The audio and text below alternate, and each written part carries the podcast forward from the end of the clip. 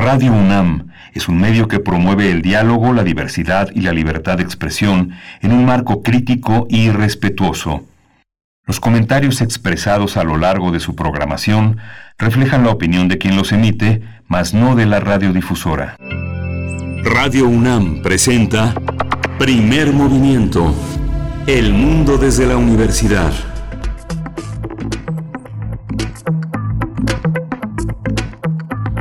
Hola, buenos días. Hoy es primero de septiembre, el primer mes de un mes dedicado a conmemoraciones patrias y le damos la bienvenida a todos aquellos que nos escuchan también en las ciudades eh, Cuauhtémoc, Chihuahua y Ciudad Juárez de 6 a 7 de la mañana y vamos a estar juntos de 7 a 8 en el horario de la Ciudad de México. Está Uriel Gámez hoy en la producción ejecutiva, Socorro Montes en los controles técnicos y del otro lado de la línea en el micrófono Berenice Camacho. Buenos días Berenice, ¿cómo estás? Muy buenos días, Miguel Ángel Quemain. Muy bien, muchas gracias. Bienvenidos, bienvenidas a Primer Movimiento. Pues sí, inicia, inicia el noveno mes del año, inicia el periodo ordinario de sesiones también en el Congreso de la Unión. No se nos olvide, por si no lo había notado en su agenda, pues hoy es el día. Y también hoy es el día del informe de gobierno, el informe del segundo año del gobierno de, que encabeza Andrés Manuel López Obrador con sus ejes ya ha dado a conocer, eh, los ejes sobre los que gira este informe, pues corrupción, política de bienestar y manejo de la pandemia. Por ahí esperamos que se asome el de seguridad, que, necesariamente tendría que abordarse en este segundo informe. Bueno, él hace informes trimestrales, pero bueno, este constitucionalmente es el segundo, el segundo informe de gobierno de Andrés Manuel López Obrador. Y pues sí, va a estar interesante el día de hoy. Y, y bueno, tenemos también un programa bastante diverso, Miguel Ángel. Sí, tenemos un, un, curso taller que, del que vamos a hablar y que tiene como eje a uno de los personajes fundamentales del teatro del siglo XX y que parece extender su influencia al siglo XXI. Está entre nosotros, eh, es uno de los visitantes célebres de este país y es Antonín Artaud, que justamente será recordado a través de La crueldad y conquista, un espectáculo que organiza Enrique Flores, quien es investigador del Instituto de Investigaciones Filológicas, profesor de la Facultad de Filosofía y Letras y responsable de la colección de los libros El Morelia. Así es, después tendremos nuestra sección de transformación de conflictos dedicada a la cultura de paz con Pablo Romo, quien es miembro del Consejo Directivo de Serapaz, es colaborador cada 15 días, está con nosotros los martes, nos hablará en esta ocasión de la escuela y la no violencia. Así es que bueno, es el tema para esta mañana en transformación de conflictos. En los últimos días lo que hemos tenido sobre la escena noticiosa es Morena y las mesas directivas de la Cámara de Diputados y la de Senadores, que ya fue este, prácticamente tomada. Vamos a conversarlo con Ignacio Marván, él es profesor investigador de la División de Estudios Políticos del CIDE. Y en nuestra nota internacional, las protestas en Estados Unidos contra la brutalidad policíaca. Vamos a hablar de esta situación, pues que continúa todavía hacia el sábado de, el, de este, hacia este fin de semana, pues con protestas y distintas exigencias de justicia y también señalando pues cuestiones racistas en toda esta situación. El caso de Jacob Blake es el que vamos a abordar.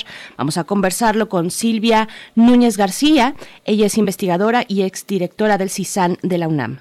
Sí, vamos a tener también la poesía dedicada hoy, está a cargo de Berenice Camacho. Vamos a escuchar cuál es su propuesta para, para este día, para este inicio de mes. Berenice, gran responsabilidad. Gran responsabilidad. Yo creo que les va, les va a gustar bastante. Sí lo pensé. No, no, no. Después en nuestra, en nuestra mesa, de verdad siempre es un, es un gusto poder llevar la poesía. Es prácticamente una terapia poder buscarla y, empatarla incluso a, veces con alguna canción, pero buscar poesía eh, le da a uno eh, pues un momento, un buen momento eh, a lo largo del día. Así es que con mucho gusto. Después tendremos nuestra mesa, nuestra mesa de hoy martes, el Gran Líbano el Gran Líbano, su cultura y su legado a la humanidad. Vamos a conversar con el doctor Carlos Martínez Azad investigador emérito de la UNAM y eh, también investigador del Sistema Nacional de Investigadores del SNI, Premio Nacional de Ciencias Sociales. Y damos continuidad, eh, Miguel Ángel, a esta charla que ya tuvimos hacia la semana pasada y que también nos aseguramos pues de comprometer incluso al doctor Carlos Martínez Azad para tener un espacio mucho más amplio porque se desborda finalmente en los minutos que pudimos eh, tener el tema del Líbano, se desbordan y hay necesidad de justo reencontrarnos con estos temas, así es que bueno, esto para la mesa del día. Y bueno, vamos a ir con nuestra información diaria, la información diaria que mantenemos firme en temas de COVID-19.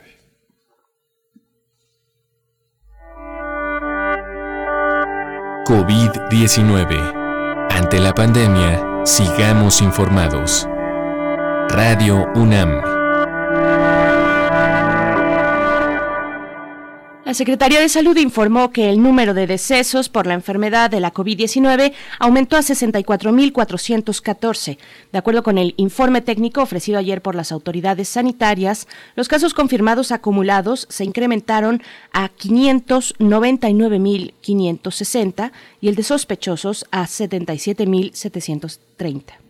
En la información internacional, Estados Unidos superó ayer los 6 millones de casos confirmados de coronavirus. De acuerdo con la Universidad John Hopkins, nuestro vecino país del norte es también el más afectado por la enfermedad de la COVID-19 con 183 mil muertos.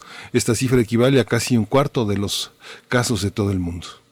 En información de la Universidad Nacional Autónoma de México, nuestra casa de estudios impartió el primer curso en línea Español para Profesionales de la Salud, con el objetivo de mejorar la comunicación entre médicos de habla inglesa y pacientes latinos que residen en Estados Unidos y como una contribución en los tiempos de pandemia que vivimos.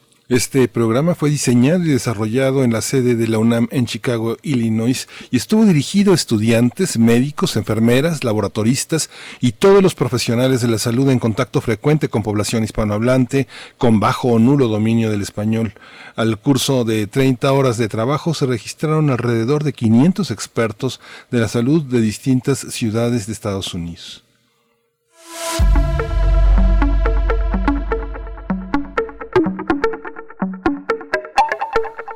Y llegamos a nuestra recomendación cultural para hoy martes.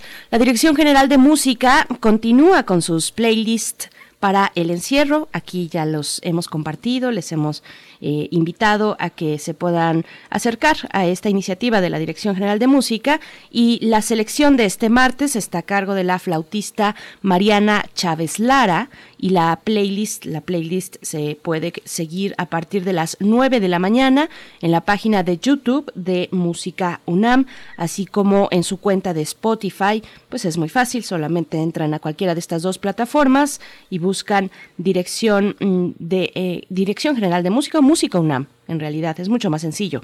Música UNAM y bueno, así pueden eh, tener acceso a estas playlists para el encierro, tal vez visitar algunas eh, anteriores, en fin, eh, explorar un poco lo que tiene la Dirección General de Música en formato digital para todos nosotros. Así es que bueno, vamos a ir con precisamente con música, Miguel Ángel. Sí, vamos a escuchar para abrir esta mañana Northeast Ska Jazz Orchestra y la pieza se llama Shocking My Life.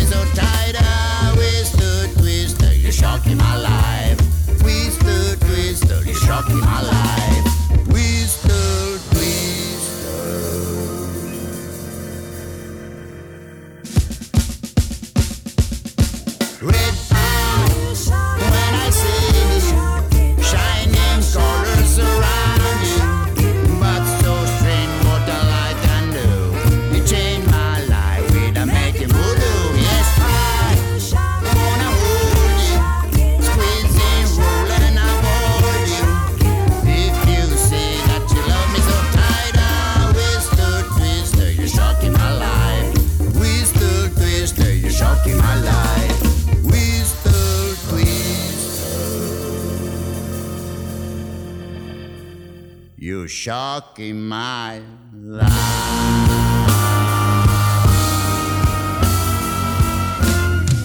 Yes, lady, you're shocking my life.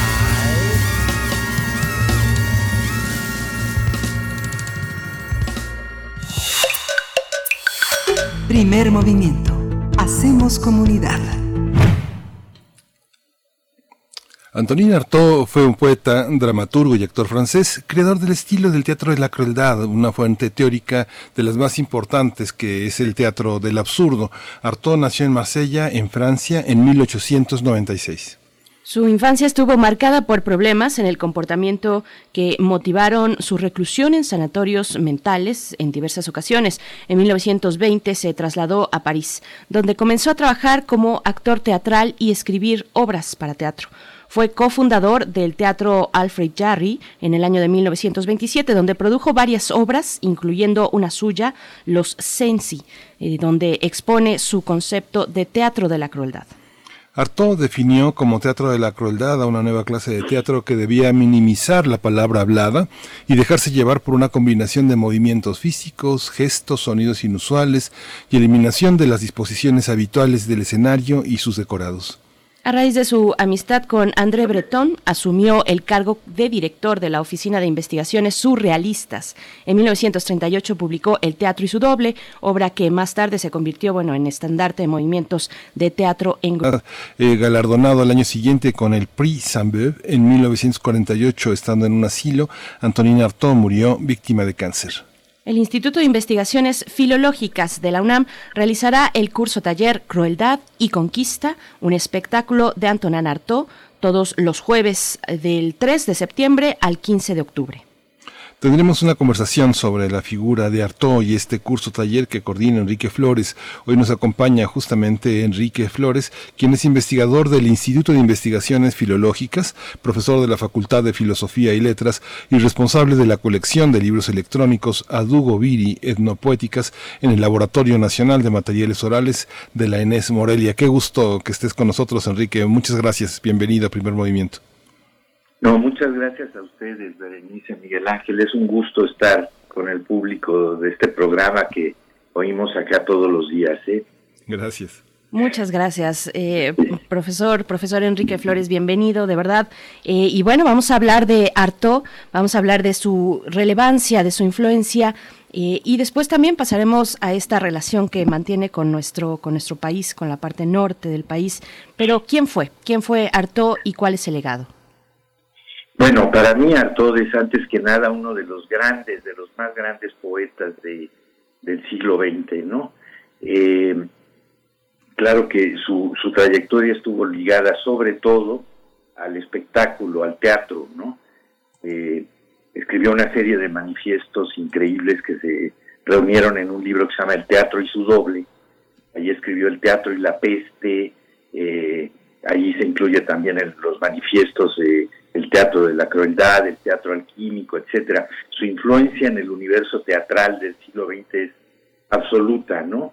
Y perdurable, a pesar de que eh, sus trabajos realmente realizados son, eh, son pocos en comparación con su proyecto y su teoría, ¿no? Como decían ustedes.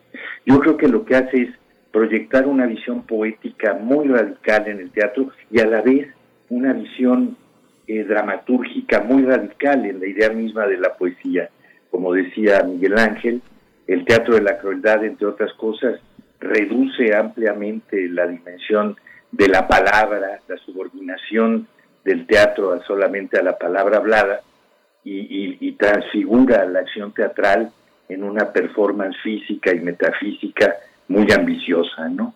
Entonces yo creo que es fundamental y presente, actual, la, la influencia de, de Artaud en, en, en nuestra, en nuestro tiempo.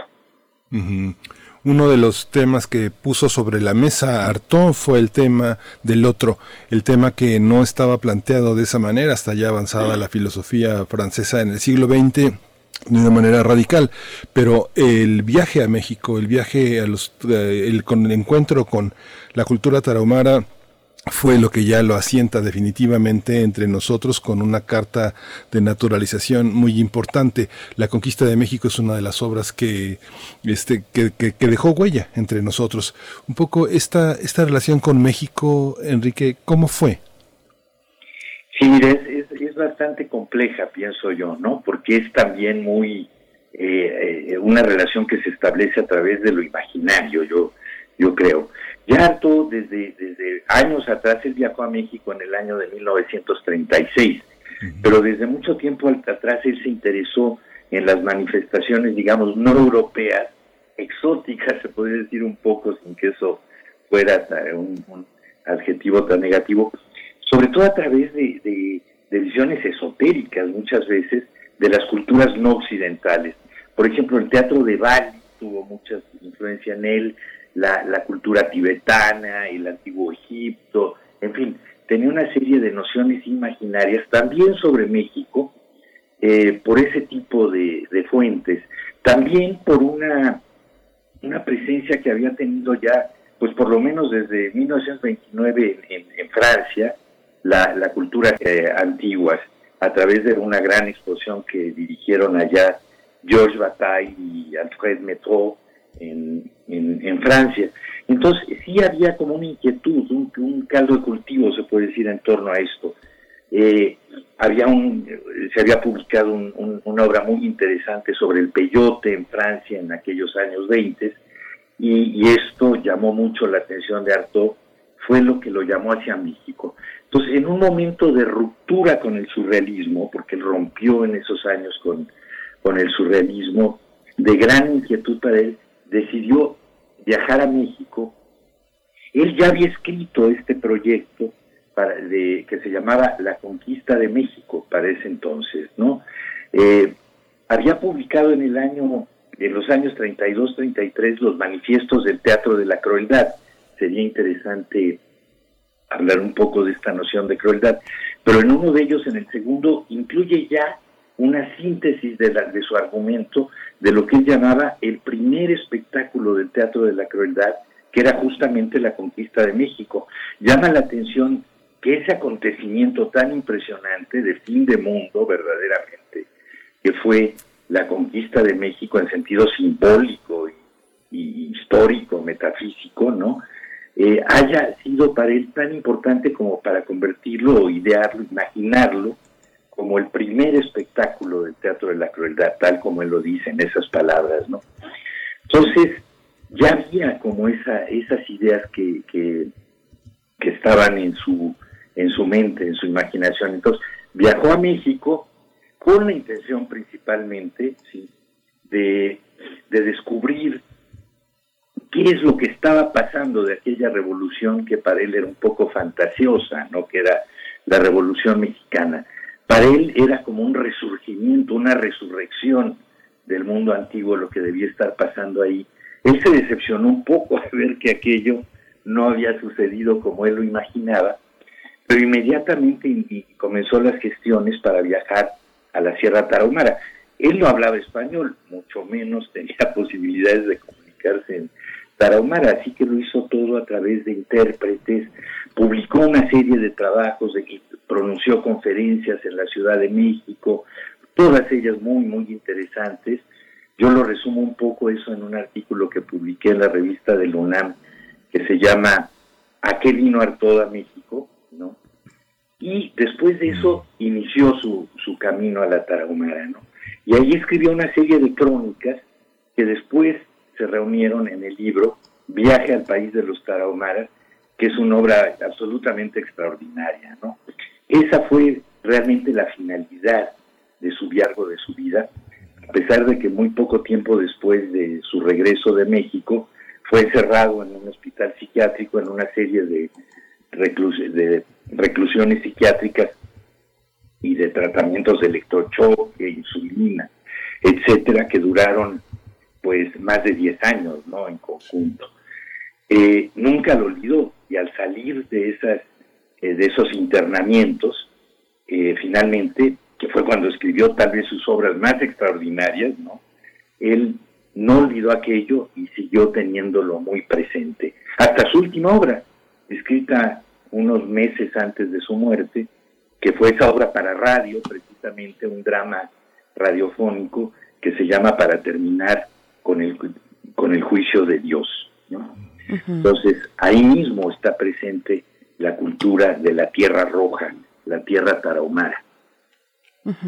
Profesor, profesor Enrique, Enrique Flores, ¿y, y de dónde viene, digamos, la, la decisión de Artaud de privilegiar la acción y no la palabra. Entendemos por este ejemplo con eh, la comunidad rarámuri, pues que era la única forma, a través de la acción, de la gesticulación, de los gruñidos e incluso de otras maneras de comunicarse, pues de tender estos, estos lazos. Pero ¿hay, alguna, ¿hay algún significado, algún peso que Artaud le da a la acción frente a la palabra? Porque antes la tradición iba justo hacia el lugar contrario, iba justo hacia el texto, hacia hacia la dramaturgia en algunos casos amplísima, ¿no? Ya el caso así, creo que es creo que es la Celestina, que es un texto eh, de dramaturgia larguísimo, es un es un eh, mamotreto, como le decimos, eh, de obra teatral, ¿no? ¿Cómo cómo está esta cuestión? Bueno, una obra maestra también. Sí, sí, sí. Pero era la palabra, ¿no? A Sí, que voy. sí, desde luego, no tienes toda la razón.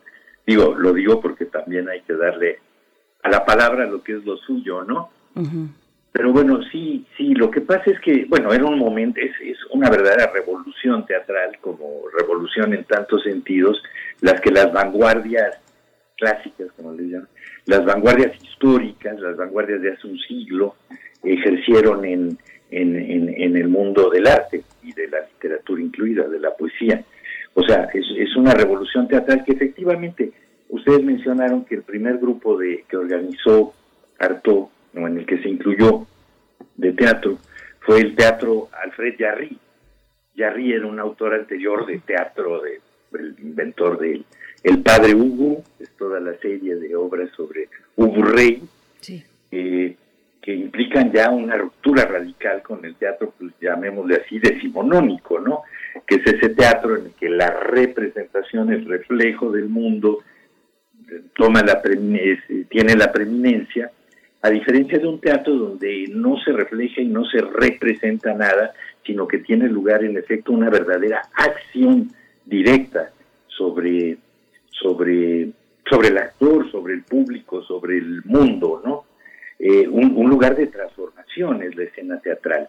Entonces yo pienso que las vanguardias realmente lo que hicieron fue considerar al teatro en su dimensión más poderosa, como también a la poesía y a las otras formas artísticas, inclu- incluso más allá del arte, en su capacidad de acción mágica incluso, como pretendía Artaud para el teatro y para el cine también, ¿eh?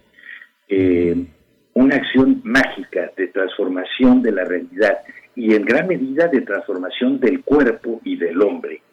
Entonces, yo creo que en ese sentido es que se trata de alejar del texto para que el teatro no esté subordinado a un texto previo y, y- se, se encierre en un escenario que, que simplemente refleje la, la realidad y este y le impide proyectarla sobre una realidad nueva, que sería la que aquí tiene lugar. Ahora, es la acción, pero en un sentido amplísimo, que incluye también, como decías, la ges- toda clase de gesticulaciones, incluso verbales.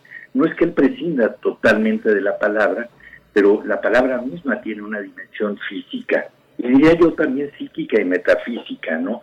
Pero que como en toda la estela de vanguardias del siglo XX y de obras que derivan de ella, eh, le dan una nueva dimensión también a la palabra, en que la palabra, como bien decías, en esos rituales, por ejemplo, de los tarahumaras, tiene una dimensión distinta, una dimensión de eficacia mágica, pero también una dimensión de acción metafísica y cósmica, se puede decir, ¿no?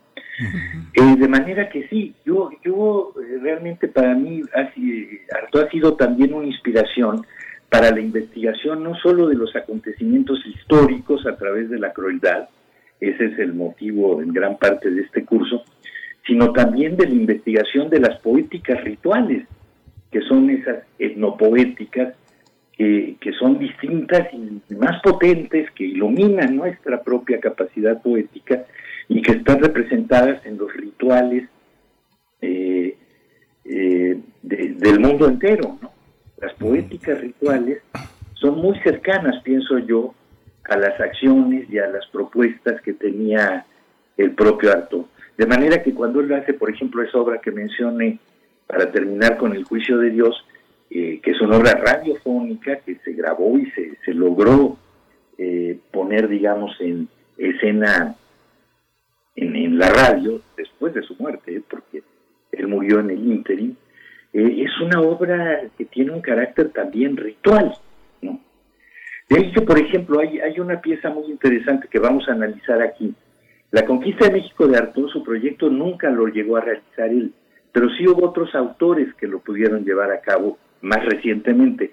Por ejemplo, el videasta Javier Telles en una obra que hizo hace poco tiempo y que estuvo en la exposición Arto del Museo Tamayo hace dos años, me parece, nos, nos hace una, una performance muy interesante. A través de una videoinstalación, él pone en escena, para terminar con el juicio de Dios, lo transmite en una radio de un pueblo de la Sierra Tarahumara, donde estuvo Arto en, vivo, digamos, y nos muestra cómo se transmite, cómo se escucha, cómo se... Eh, se, lee en Tarahumara, por ejemplo, la obra, y encontramos que, tiene una resonancia ritual ese famoso texto, sobre todo un texto de Artaud que se llama El rito del tutuguri, una, una resonancia así ritual impresionante, ¿no? O sea, es la comunicación que existe entre esta poética de la crueldad de Antonin Artaud con las poéticas rituales de aquellos pueblos que, a los que él adhirió tanto, ¿no? Oye, que cómo a pesar de que no, no, no fue un hombre tan, tan, este, tan involucrado en la escena como algunos otros eh, grandes precursores del teatro, ¿cómo pudo haber teorizado de una manera tan previsoria todo lo que vendría después de la segunda mitad del siglo XX? Si uno piensa, no sé, en la presencia de un alemán como Frank Wedekind o un, un, director británico como Gordon Craig, aunque tiene a eh, Alfred Jarry como un antecedente que ha influido en todo el teatro del siglo XX, que es Jarry como nombró al teatro que inauguró en honor a este precursor, a este maestro que fue para el Jarry, cómo entender eh, la, la, capacidad de pensar teóricamente en un, en un ejercicio que generalmente viene después de la puesta en escena. Primero se pone y después se teoriza, ¿no? El teatro es como un ejercicio clínico donde lo que se experimenta se traduce en un aspecto teórico.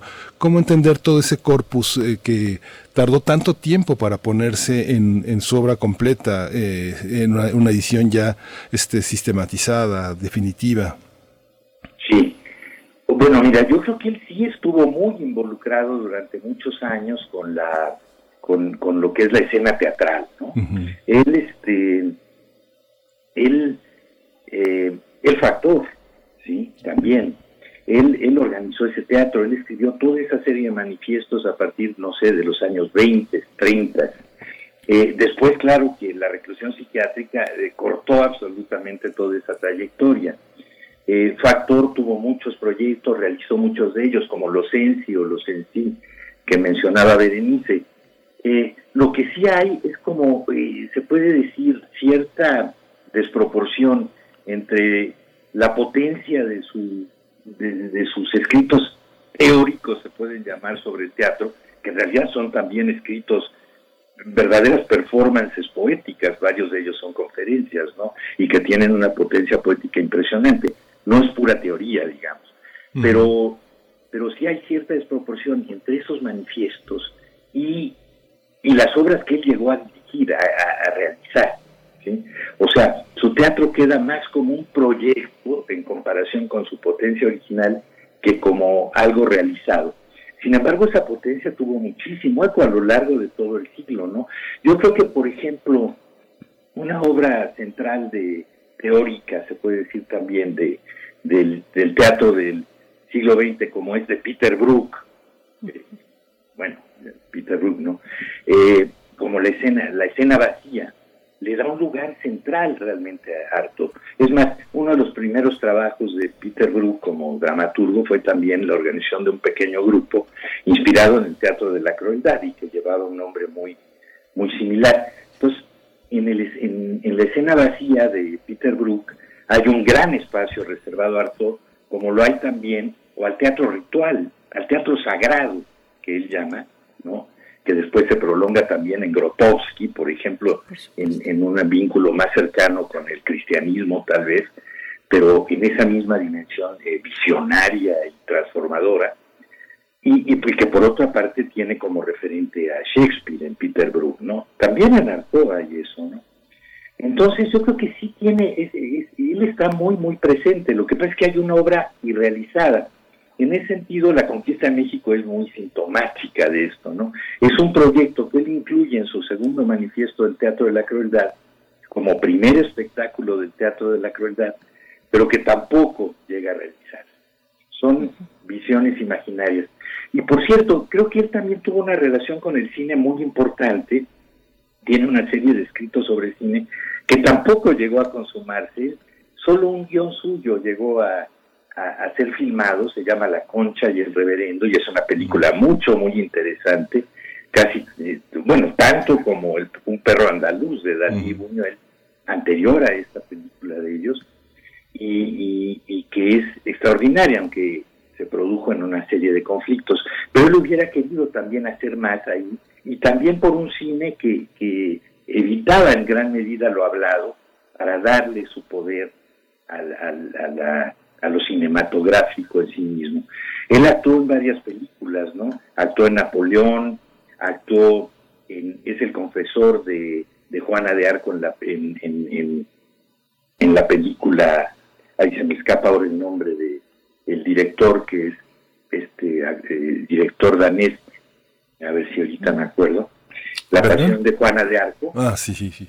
Eh, que es extraordinaria y la actuación de Arto es verdaderamente genial. Entonces, él también tenía depositadas muchas esperanzas en esto y, también quedaron en una especie de, proyecto.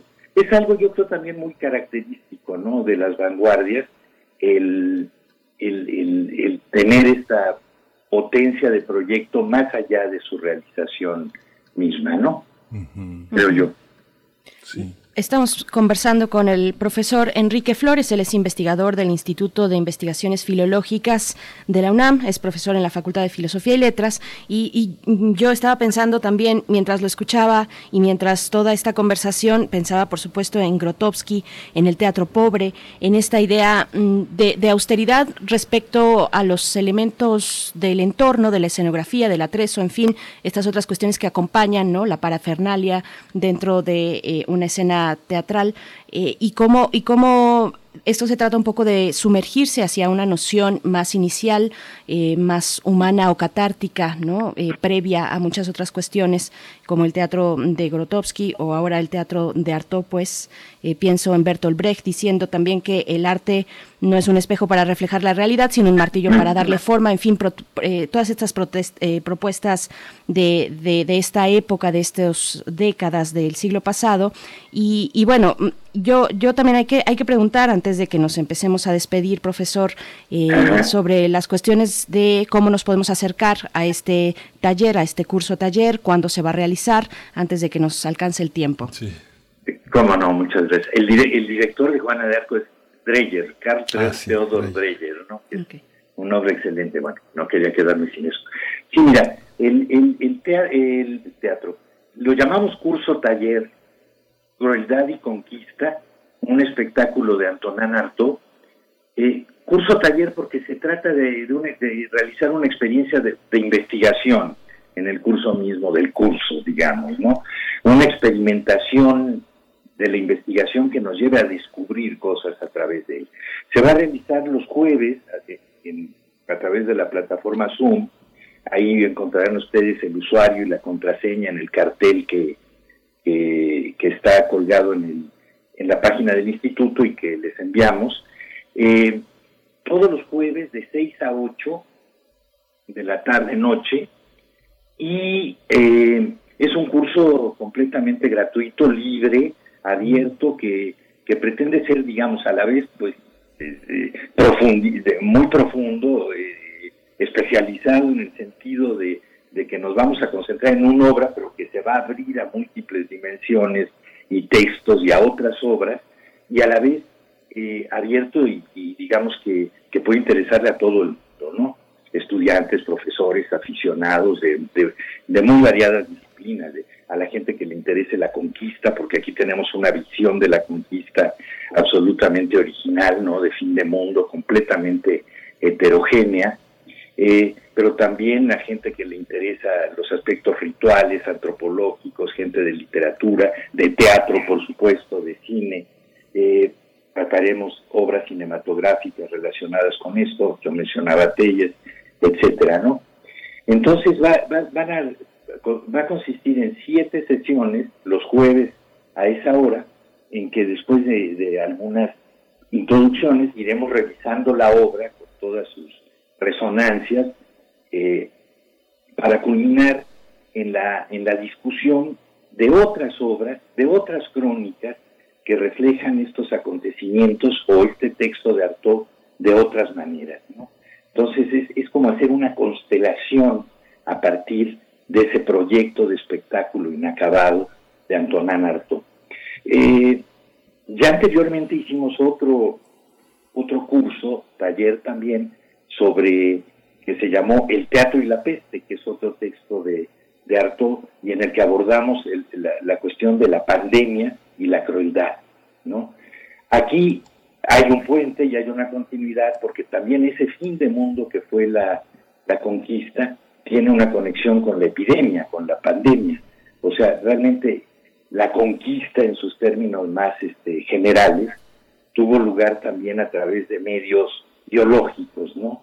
Eh, el exterminio de poblaciones enteras por medio de las epidemias, involuntario se puede decir hasta cierto punto, pero efecto directo de la invasión europea y la conquista, eh, tuvieron un gran lugar mencionado por Artaud en este texto cuando él habla del temblor de las epidemias. ¿no?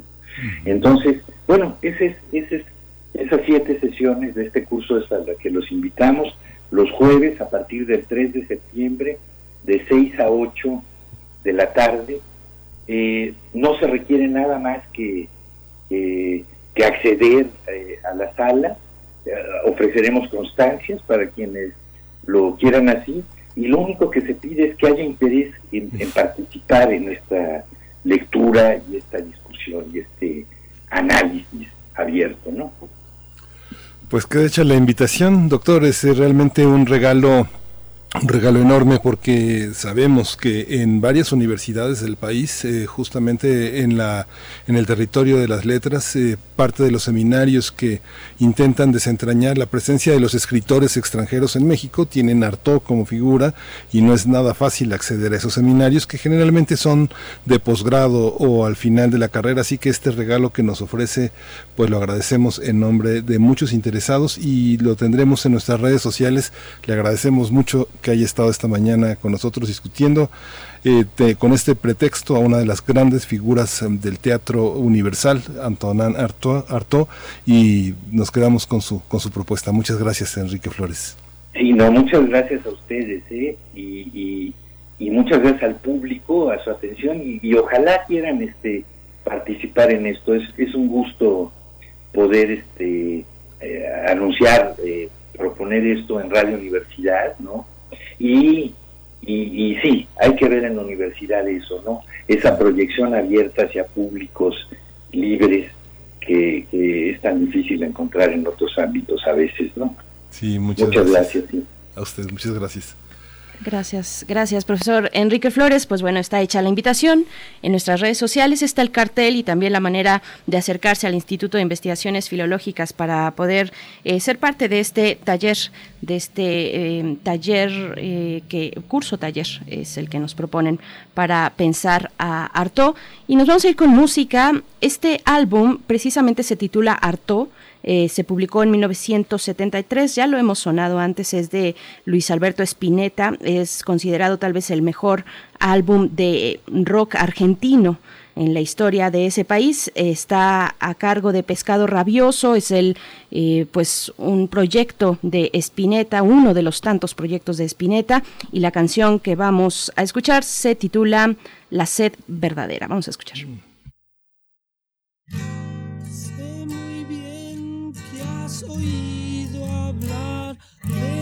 de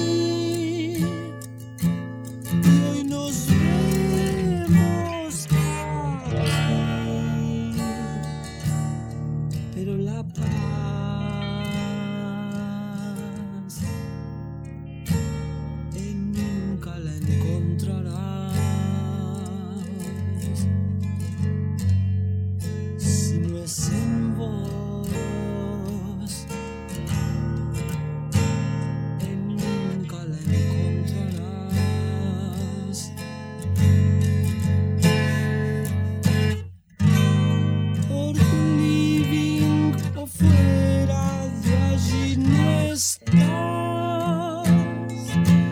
Pero hay otro que está y yo no soy.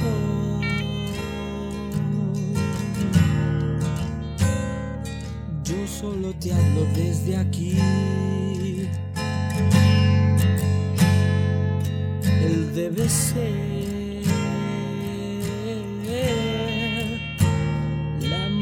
que nunca hiciste.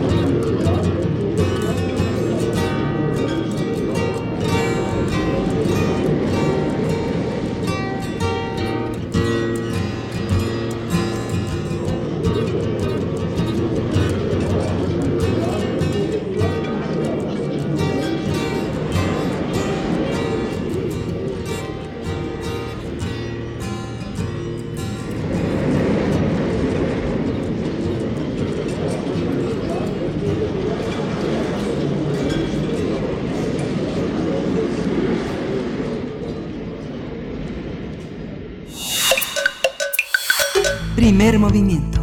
Hacemos comunidad. Transformación de conflictos.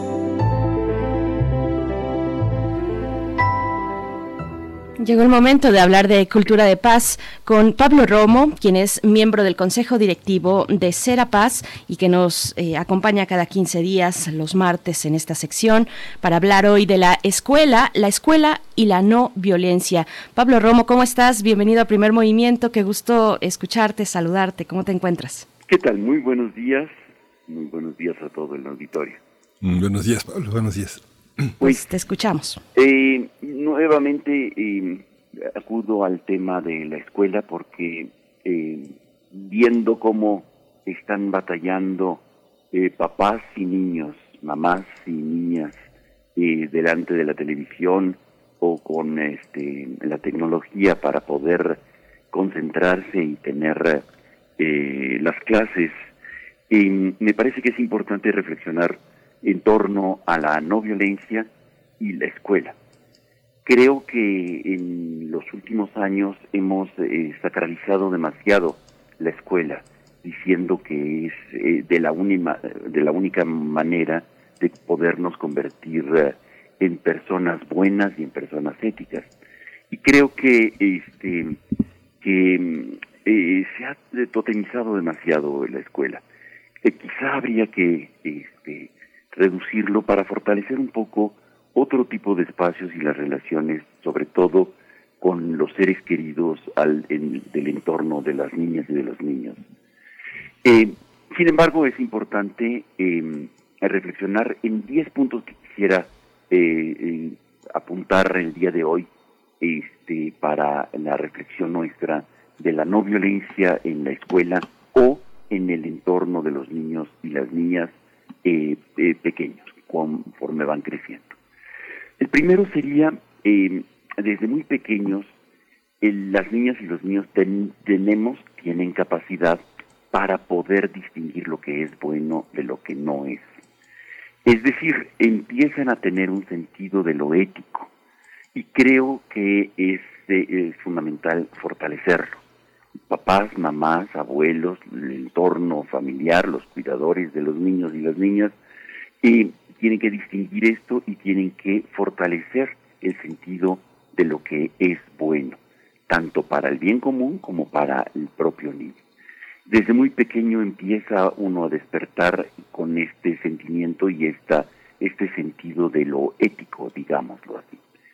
También lo que es justo, lo que me toca y lo que no me toca.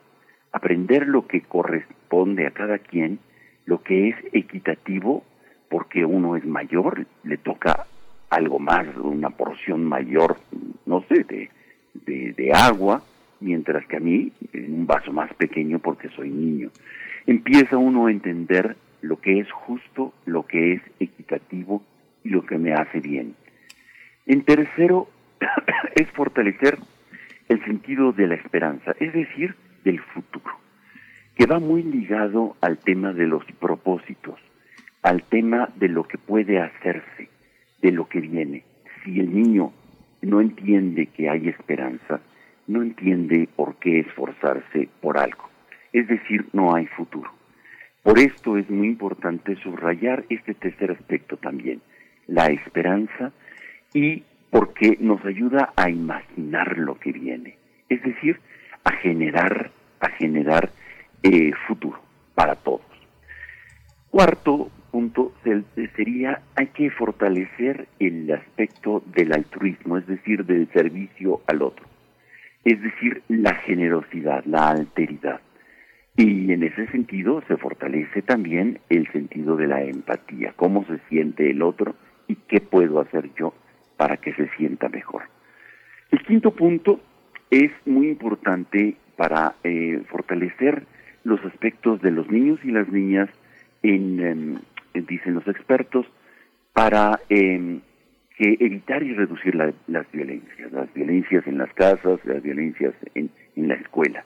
Es identificar las emociones, saber por qué uno está de buenas, por qué uno está de malas, por qué uno está enojado, por qué uno está este, con, con ganas de llorar y, y saber por qué. Tenemos, eh, los niños y las niñas eh, lo identifican con mayor claridad que los adultos. Eh, por qué tienen estas emociones de, estar contento o de sentirse tristes. Esta capacidad hay que fortalecerla para identificar las emociones y eso nos ayuda para poder eh, conducirlas de una mejor manera. Esto que me gustaría apuntar sería el de reconocer nuestras experiencias cotidianas y nuestros pensamientos que han servido para crear herramientas e instrumentos para crecer. Es, es decir, fortalecer y conocernos mejor en aquellas cosas que hemos hecho, eh, recuperar nuestra propia experiencia eh, que ha construido cosas y que nos ha ayudado a vivir alegres, a vivir contentos, a estar satisfechos, a estar eh, en armonía con los demás. Esta, esta memoria, pequeña memoria de nuestros hechos del pasado, aunque sean muy recientes, nos ayudan a fortalecer nuestra autoestima en el fondo y a reforzar nuestras acciones que van encaminadas hacia el servicio a los otros y a sentirme yo mismo mejor. Séptimo sería el saber pedir ayuda con personas que uno tiene vínculos. El abuelo, la abuela, la mamá, la cuidadora, el, el papá, el hermano mayor. Saber pedir ayuda nos, eh, nos genera eh, el reconocimiento de nuestra debilidad y no y nos eh, liga con los otros, nos ayuda a fortalecer nuestra interdependencia y también fortalece nuestras habilidades para ayudar después a los otros. Sabe y sobre todo tener seguridad. Saber que se puede contar con alguien ayuda a, los niños y a las niñas y a cualquiera en el fondo a saber que cuenta uno y que, y que se siente uno seguro, se siente uno interconectado, no está uno solo. Esto me parece que es importante, cómo pedir ayuda, cómo saber y recibir la ayuda también. O sea, ser generoso para recibir la ayuda, abrirse a los otros, a que pueden darle algo más. Octavo sería el contactar con un estado, eh, con el estado interior, o saber o tener conciencia de sí mismo y de lo que es el bien común. Va muy ligado la conciencia, la autopercepción con eh, el bien común. Eh, para no quedarse uno eh, eh, ensimismado, sino poder sentir con los otros y por los otros. Por eso, quienes más se conocen a sí mismos, más generosos pueden ser y más empáticos pueden ser. Mientras menos empatía, en el fondo es menos autoconocimiento de las cosas profundas e internas. Noveno sería la toma de decisiones meditadas, es decir, eh, tomarse tiempo. Los niños y las niñas no deben de, de tomar decisiones eh, fundamentales, importantes, de manera banal, de manera rápida y apresurada, sino que pueden meditarlas, que pueden tomarse un tiempo para, para pensar qué es lo que les conviene, lo que es bueno para sí y para los otros. La toma de decisiones eh, muchas veces eh, va generando hábitos y estos hábitos en el fondo cuando han sido meditados y bien pensados pueden llegar a generar empatías, eh, buscar el bien común, ver lo que es justo y no autodañarse. Y por último es mantener a menudo conversaciones significativas en la familia, no solamente de cuestiones banales, no cuestiones eh, triviales, sino tener pláticas, por más pequeño que uno sea, los niños y las niñas pueden sentirse parte de, de temas eh, significativos eh, para la familia. Hoy, en estos tiempos eh, complicados, difíciles, muchas veces pueden ser incluidos en la discusión y en las pláticas, en las decisiones importantes de la familia, para sentirse parte y sentirse corresponsables de esto. Esto sería el decálogo que me gustaría compartir hoy con nuestro auditorio, con ustedes, en torno a la no violencia y las escuelas. Pongo escuelas, pero en realidad es el entorno de las niñas y los niños para fortalecer sus habilidades del manejo de la no violencia y del manejo de eh, sus propias emociones y sus propias aptitudes y capacidades para convertir a las niñas y a los niños en, eh, en seres más éticos, seres más justos, seres más altruistas y con mayor eh, horizonte de futuro. Sí, justamente parece que parece que no, pero el ciberbullying y el bullying escolar sigue siendo uno de los grandes motivos de guerra. Gracias Pablo Romo por este decálogo. Yo creo que hay que meditarlo, como dices, hay que tomarse su tiempo, analizar cada una de las líneas que propones y te agradecemos mucho que esta semana lo hayas puesto sobre la mesa justamente en un momento en el que se inician clases también en otros niveles educativos, no solo en los, en los más básicos, sino en los universitarios, en los preparatorianos, ¿no? Así Esto que es aplicable para no solamente para niños y niñas, adolescentes y jóvenes. Por supuesto, estos 10 cosas que nos ayuden para un sentido de la no violencia y fortalecer eh, la convivencia en paz en la familia, delante de la tele o delante de la compu. Sí, muchas gracias, Muchas Pablo. gracias, sí. Gracias, Pablo Romo. Hasta, hasta dentro de 15 días. Muchas Hasta gracias. dentro de 15 días, muy bien. Pues bueno, qué importante esto, eh, qué importante, de verdad, en estos momentos en los que se hace indispensable tener este tipo de reflexiones y si es con los niños y las niñas que con los que convivimos en casa, pues todavía más relevante. Ahora que casi nos hemos convertido en sus compañeros de recreo, ¿no? Eh, es muy triste verlo así. Eh, adultos alrededor de los niños y las niñas en sus momentos de recreo, pues por esta distancia que se tiene y por la forma en la que eh, se ha llevado a cabo el ciclo escolar. Pues bueno, en eso estamos. Vamos a despedirnos de la Radio Universidad de Chihuahua. Hasta mañana. Con ustedes estaremos en el 105.3, en el 106.9 y el 105.7. Mañana 6 de la mañana, hora de Chihuahua. Nosotros nos vamos al corte y volvemos a primer movimiento. Síguenos en redes sociales. Encuéntranos en Facebook como Primer Movimiento y en Twitter como arroba PMovimiento. Hagamos comunidad.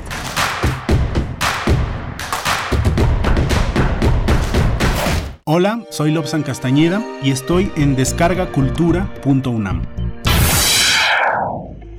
Aprende. sobre el cerebro, emociones y violencia en el curso impartido por Frei Ostrowski. Las emociones van a jugar un papel fundamental en la conducta violenta. Las personas violentas pueden actuar motivadas por fuertes emociones, pero también tiene que ver con la inhibición. Descarga Cultura. Un respiro que entra por tus oídos. Las enfermeras, doctores y personal de salud se han convertido en verdaderos héroes, que ante la contingencia nos están dando todo y lo seguirán haciendo. Hoy arriesgan su vida para salvarla de otros. Luchan en primera fila contra un enemigo invisible que nos ataca día a día. Hoy, ellos son los protagonistas, a quienes les agradecemos que su prioridad sea nuestro bienestar. Reconocemos su coraje, entrega y vocación. Gracias por compartirnos su valor y esperanza ante la adversidad. A todos ustedes, nuestro respeto y admiración. Partido Verde, por un México unido. Habla Andrés Manuel López Obrador. Nuestro más sincero pésame a los familiares de quienes han perdido la vida por la pandemia. Gracias al pueblo de México por cuidarse, por cuidar a otros. Gracias a médicos, a enfermeras, héroes, heroínas que están salvando vidas. Una buena. Vamos a producir en México la vacuna y va a estar al alcance de todos. Va a ser gratuita. Ánimo. Segundo informe. Gobierno de México. Extra, extra, música nueva. En voz de sus creadores y sus intérpretes. Extra, extra. Testimonio de oídas. Música nueva En voz de sus creadores. en voz de sus intérpretes. Martes y jueves a la 1 a.m. o en su retransmisión los sábados y domingos también a la 1 a.m.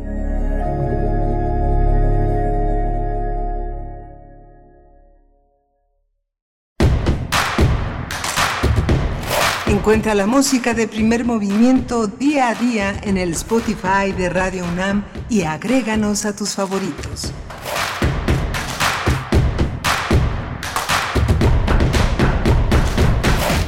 Buenos días, bienvenidos, bienvenidas. Estamos de vuelta en primer movimiento. Hoy es martes, primero de septiembre. Iniciamos este noveno mes del año, un año complicado, 2020 que nos ha dado con todo, pero, pero aquí estamos haciendo radio pública, radio universitaria y en vivo, en vivo a sana distancia. Son las 8 con 3 minutos de la mañana, la hora del centro del país. Y saludo a mi compañero en los micrófonos, Miguel Ángel Quemain. Eh, hola, ¿cómo estás, Miguel Ángel? Hola, Berenice Camacho, buenos días, buenos días a todos nuestros radioescuchas. Eh, bienvenidos eh, los de la radio universitaria, la radio Nicolaita, allá en, en- en Morelia, Michoacán, y que se enlaza con nosotros, con Radio UNAM, nos enlazamos con ellos también, de 8 a 9 de la mañana, todos los días, de lunes a viernes.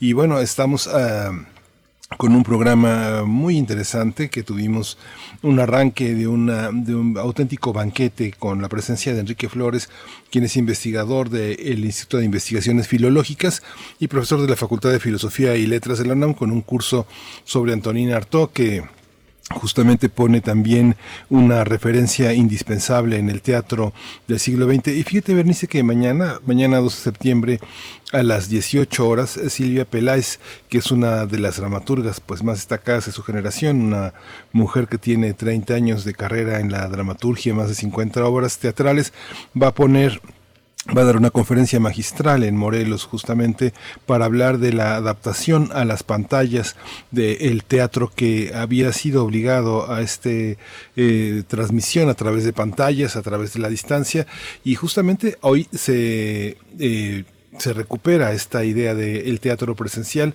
Desde el viernes pasado se autorizó con las medidas de sana distancia y las adecuaciones necesarias a volver a volver al teatro, a volver al teatro, pero eh, la presencia en las pantallas ha modificado cosas y justamente de esto mañana va a hablar Silvia Peláez eh, eh, al, el 2 de septiembre a las 6 de la tarde, vale la pena seguirlo, es, una, es la primera reflexión teórica importante de largo aliento sobre esta nueva manera de proponer el teatro, Berenice.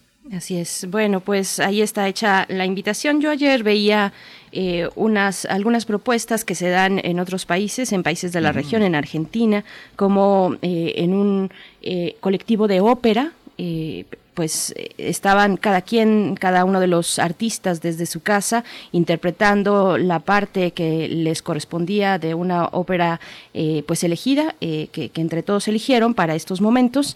Y pues era así desde, desde cada quien desde sus casas, es un experimento de coordinación muy interesante, si lo pueden seguir por ahí, eh, la ópera desde casa en, en Argentina, mm, me parece que, que no tiene, que tiene, que tiene pues esa parte interesante precisamente de la distancia, pero a la vez de la necesidad de cercanía, de la empatía con lo que está ocurriendo. Y bueno, también solamente recordar este curso taller del que estuvimos conversando en la hora anterior para aquellos que se acaban de sumar, pues eh, se pueden acercar, se pueden acercar porque es una entrada libre, lo propone el Instituto de Filológicas del 3 de septiembre al 15 de octubre de este año, todos los jueves de 6 a 8 de la, de la noche, de 6 de la tarde a 8 de la noche, son dos horas, así es que ustedes se pueden acercar.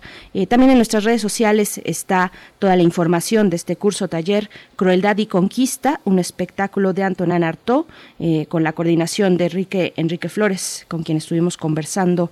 Acérquense a Filológica, siempre tienen cosas bien interesantes, la verdad. De mis institutos favoritos, no le digan a nadie. Eh, pero, pero bueno, vamos a ir con esta, esta hora, eh, nuestra nota nacional. En unos momentos más estaremos conversando con Ignacio Marván, profesor investigador de la División de Estudios Políticos del CIDE, Morena y las mesas directivas de Cámara de Diputados y de Senadores. Hoy que inicia ya el día del primero de septiembre el, el periodo ordinario de sesiones, pues bueno, estamos en eso. Cómo quedan configuradas las mesas directivas es lo que conversaremos en unos momentos más, Miguel.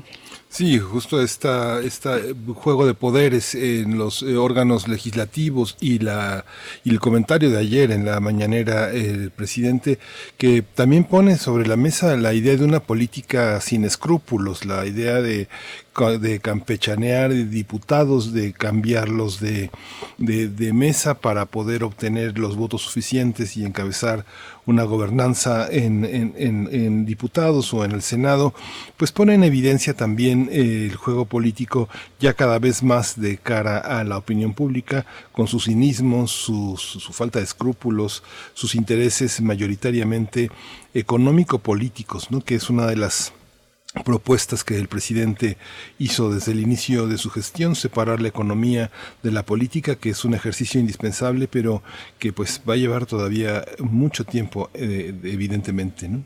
Así es, pues vámonos, vámonos directo con este tema en nuestra nota nacional. Primer movimiento. Hacemos comunidad. Nota nacional. Hoy se instala el tercer periodo legislativo en la Cámara de Diputados y en el Senado. Sin embargo, en los últimos días se incrementaron las disputas en el Congreso de la Unión por definir quién presidiría la mesa directiva. Los diputados y diputadas del Partido del Trabajo y del PRI no cedían y llevaron hasta el final la lucha por ocupar este puesto que resulta crucial en el último año legislativo. Este viernes los eh, petistas anunciaron la adhesión de cuatro diputados a su fracción parlamentaria y se posicionaron como la tercera fuerza política, desplazando al PRI. Pero el PRI dijo que no cedería porque al inicio de la legislatura los diputados acordaron que ocuparían el, cargo el tercer año de actividades. Este fin de semana el diputado Manuel López Castillo se retractó de abandonar la bancada de Morena para sumarse al PT.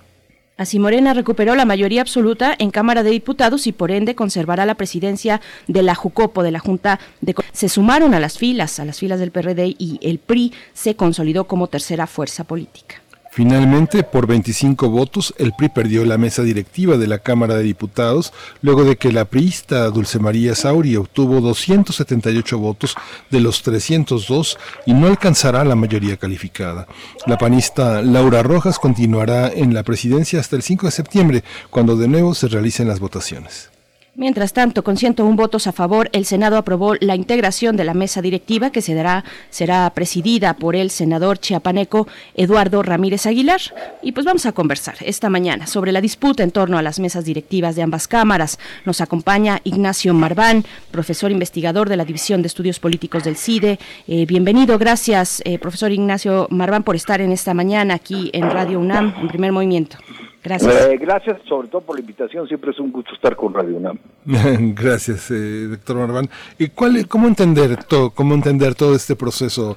Eh, ¿es, eh, es, ¿Es legible para la gran mayoría de los mexicanos o es un código eh, muy elaborado para entender la política de partidos hoy en día? No, yo creo que lo que está pasando incluso en, en diputados es tan burdo que no necesita ningún código, lo estamos viendo todo. Eh, Ahora sí que en tiempo, en tiempo real lo que lo, lo que está pasando. Es decir, eh, a ver, un poquito, dar un poco de contexto y demás.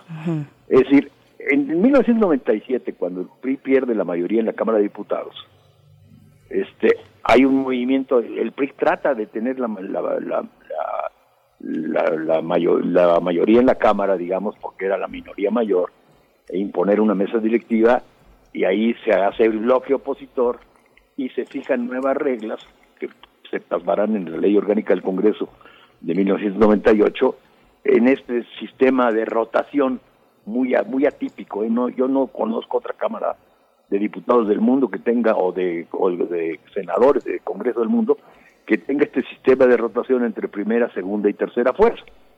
Era un arreglo muy ad hoc, muy específico, digamos, para la circunstancia de, de cómo quedó el sistema de partidos después de la elección de 97 y pues que funcionó con relativa estabilidad mientras ese sistema de tres fuerzas más o menos estables y equiparables fue fue fue fue fue estable.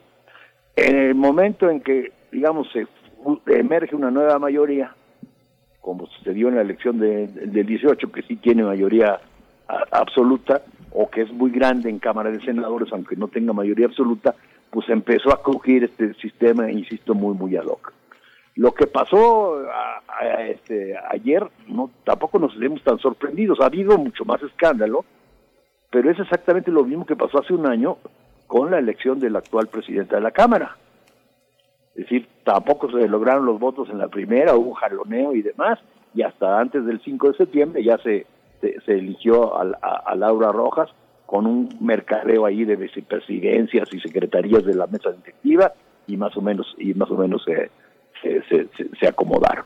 Entonces, lo que hay que destacar ahora, digamos, es que sí, pues el chapulineo que más o menos se da siempre es absolutamente descarado, es una práctica pues muy deleznable porque pues significa la, la nula compromiso de los diputados sean de mayoría o sean de representación proporcional la, la nula compromiso con sus electo- con sus electores y el movimiento digamos que se le conoce en el mundo como chiapulineo. Este pues es muy condenable pero tampoco puedes convertirlo en tampoco puedes prohibirlo porque finalmente pues está la libertad de asociación má- máxime para para pa- pa- para los para los para los diputados. Entonces, lo primero que destacó ahí es este eh, eh, el chapulineo el intento de More de, de- del PT de apoderarse de la mesa de la mesa directiva.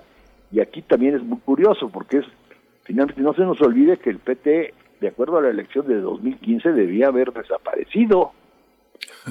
Y fue el Tribunal Electoral del Poder Judicial de la Federación quien le consiguió votos ahí de otro lado y anuló otra elección, con lo cual logró el porcentaje necesario para sobrevivir y, y ahora sí que gracias a argucias legales y a triquiñuelas sobrevivió el PT y obviamente en la alianza que se incorpora en el en el en el en el, en el 18 con, con López Obrador digamos este eh, logra digamos una enorme cantidad de diputados pero menor a la del PRI y la logra con- con el chapulineo ese es digamos el primer aspecto. Y el segundo aspecto sí es muy curioso es muy interesante y habría que analizarlo con más calma y ver qué exactamente qué es lo que pasó que es que a pesar digamos de que el presidente llamó, digamos, a la cordura, por decirlo de alguna manera, a sus aliados en la Cámara de Diputados, no solo a Morena, sino, pues, se supone que me imagino que también a- a- al PT, aunque no sea líder de ese partido para nada, este,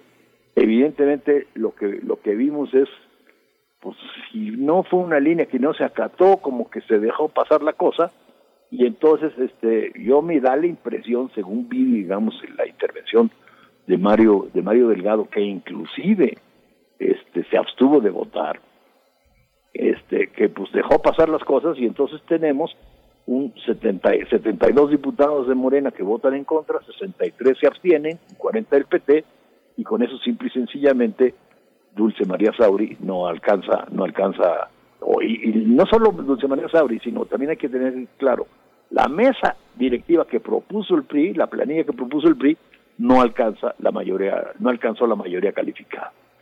Ahí me da la impresión que pues un poco sí hay una ala, digamos, muy eh, pues, intransigente, anti-PRI, fuerte, tradicional dentro de dentro de Morena y, y- dentro del PT que se escudaron en eso para que el PRI no, llegara a la Cámara de Diputados, lo cual digamos es una visión muy corta y muy do- y muy y muy muy muy, dogmática, pero que tenía que evidentemente tiene un peso muy importante o más o menos de más o menos un tercio dentro de, de la bancada de Morena.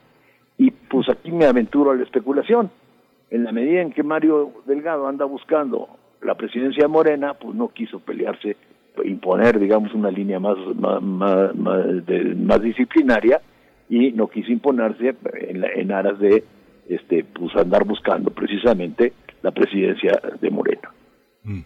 Sí, pues, pues porque enfrente está eh, precisamente el proceso de la dirigencia de, de Morena, que cuánta tinta se ha derramado en analizar ese, ese momento.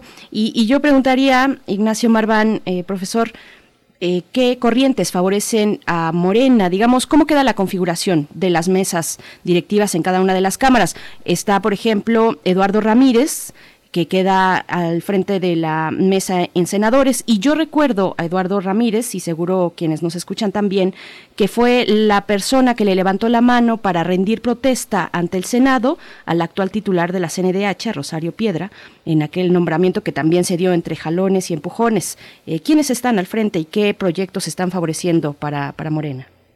Bueno, a ver, yo creo que ahí sí hay que ver las cosas con, más calma. Lo que sucede en el Senado, digamos, el, el- el Morena no tiene la mayoría, pero digamos sí se ve que se hizo un trabajo porque sale por unanimidad. Este y yo que haya visto no hay no hubo una gran disputa dentro de Morena por quién presidía la Cámara de Senadores, como sí la vimos el año pasado. Acuérdense que se quiso reelegir Martí Martí Martí Batres y entonces entonces ahí un jaloneo y entró la senadora por Tabasco, eh, eh, Mónica.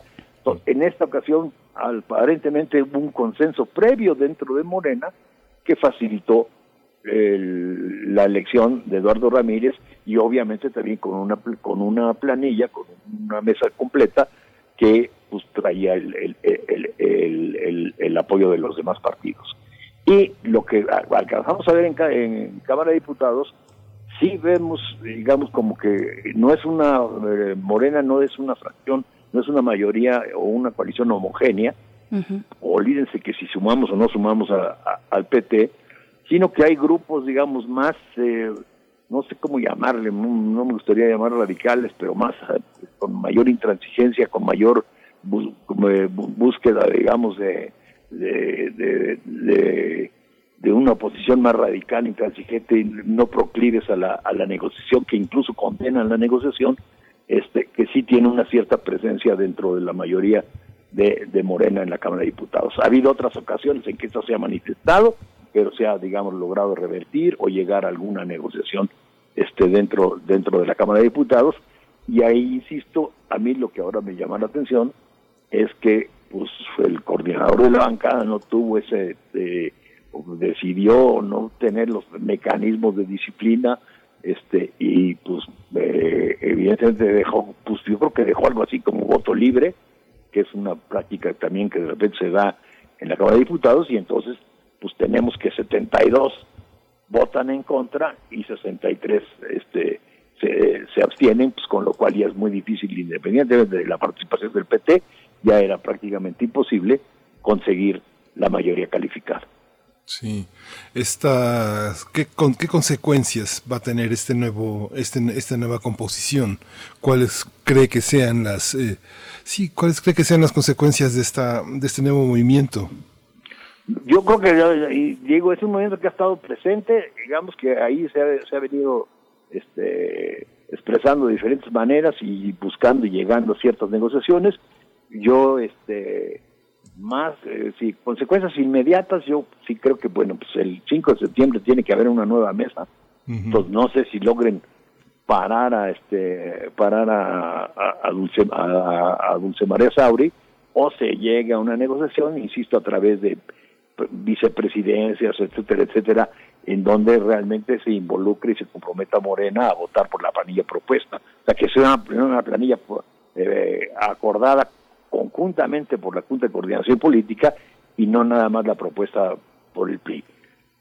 Lo que lo que sale a la luz, digamos, es pues que sí es una es una decir Morena tiene una mayoría, pero es una mayoría este relativamente indisciplinada o en que en, ciertos momentos se puede mostrar indisciplinada y eso pues hace digamos este eh, relativamente débil digamos o cuestiona la capacidad de liderazgo del gobierno sobre eso para poder ejercer su mayoría de manera digamos este pues más eh, más suave o más eh, eh, más efectiva digamos con mayor con mayor aceptación. Y con esta composición, bueno, que, que, hemos tenido es el tercer eh, periodo, el tercer periodo legislativo de Cámara de Diputados y Senado, ¿Cómo, ¿Cómo se han dado los procesos de negociación, eh, profesor Ignacio Marván, eh, para, para la agenda que ya viene por delante? ¿Cómo, cómo imaginar un poco los estire y afloje de, de este proceso que está iniciando? A ver, mire, este, yo creo que, es decir, ahí hay que ver realmente el papel que cumple la Junta Directiva y es este, pues, representar a la Cámara, tiene la, la potestad de poder presentar controversias constitucionales frente a ciertas leyes en un momento determinado y tiene un manejo, importante manejo de los recursos, aunque el manejo de los recursos de la Cámara fundamentalmente está en manos de los coordinadores parlamentarios más que del presidente de la mesa de la mesa directiva y tiene un enorme acceso a los medios de comunicación. Entonces, en, cómo se va a resolver cada uno de los asuntos que se presenten, digamos, y que no tengan este consenso o, mayor, o mayoría clara, la mesa directiva realmente no tiene mucha mucha influencia, más que cómo se difunde, y ahí es básicamente un problema de acuerdos entre los coordinadores parlamentarios o de capacidad del líder de la mayoría de este pues de apoyar eh, determinada iniciativa. Y el principal punto del futuro inmediato, digamos, del país y de la Cámara de Diputados que se va a presentar es una muy, muy problemática aprobación del presupuesto para el año 2020, 2021, para el 20, para el 2021. ¿Por qué? Pues porque como todos sabemos, es, estamos en una enorme crisis, una crisis de la magnitud de la de 1932 en adelante. Hay, digamos, caída de los recursos públicos de manera muy, muy importante, expectativas, digamos, de no, de, bajos ingresos, digamos, no hay mucho margen para elaborar un presupuesto en donde habrá que redefinir también, todos hemos visto la, la el, problema que hay de la necesidad de redefinir o la, o la tensión que hay entre los recursos que tocan a la federación y tocan a los estados, ese es el principal el principal el principal problema y ese es pues, más que en la mesa directiva insisto está en pues por una parte en qué es lo que va a proponer la Secretaría de Hacienda cómo lo va a procesar este el coordinador de la mayoría y quién va a ser el coordinador de la mayoría en el caso de que Mario Delgado eh, se, salga y el la comisión de presupuesto que va a estar sujeta a unas presiones tremendas pues no solo de las bancadas sino sobre todo también de los gobernadores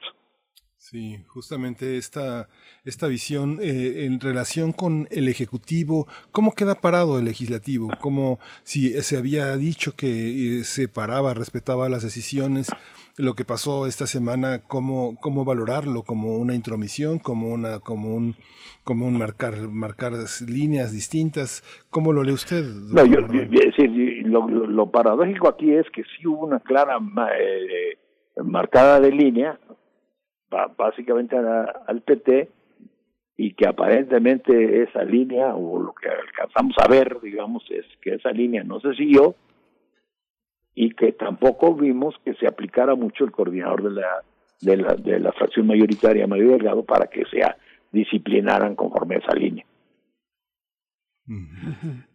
Otro de los eh, de las temáticas que eh, se han empezado a mover también en la opinión pública, bueno, está la cuestión de eh, la legalización del cannabis, por ejemplo, está también la cuestión fiscal, eh, viene la ley para reformar al poder judicial, en fin, ¿qué, qué se ve en la agenda para para estos meses, doctor?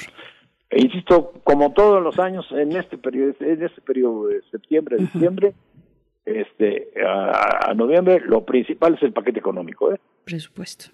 Y normalmente, a veces alcanzan a sacar alguna que otra cosa, pero no les da tiempo, porque simple y sencillamente con ley de ingresos y de- de- de- para todos los, los impuestos y las dificultades del presupuesto, sobre todo en un escenario de recursos públicos muy, muy reducido, este, pues creo que difícilmente podrán atender alguna, alguna de las cosas que están pendientes y como acostumbran, pues las mandan, los mandan para el periodo de febrero.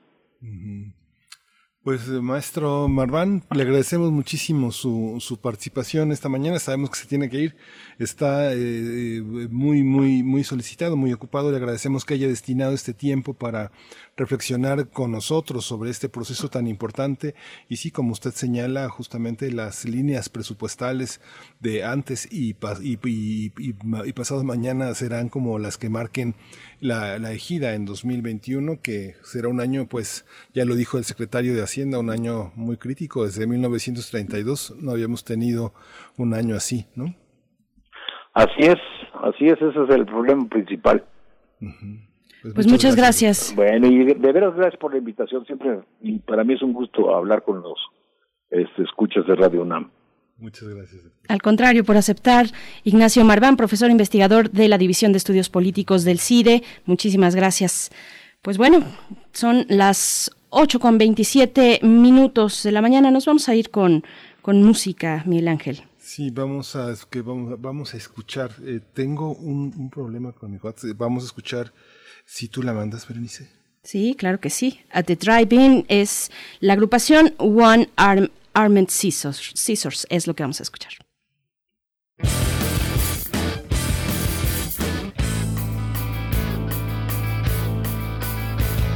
Yes, this is the campaign slithered in trails in the cargo bay. A new turd is the vastness, hollow vacuum, chop the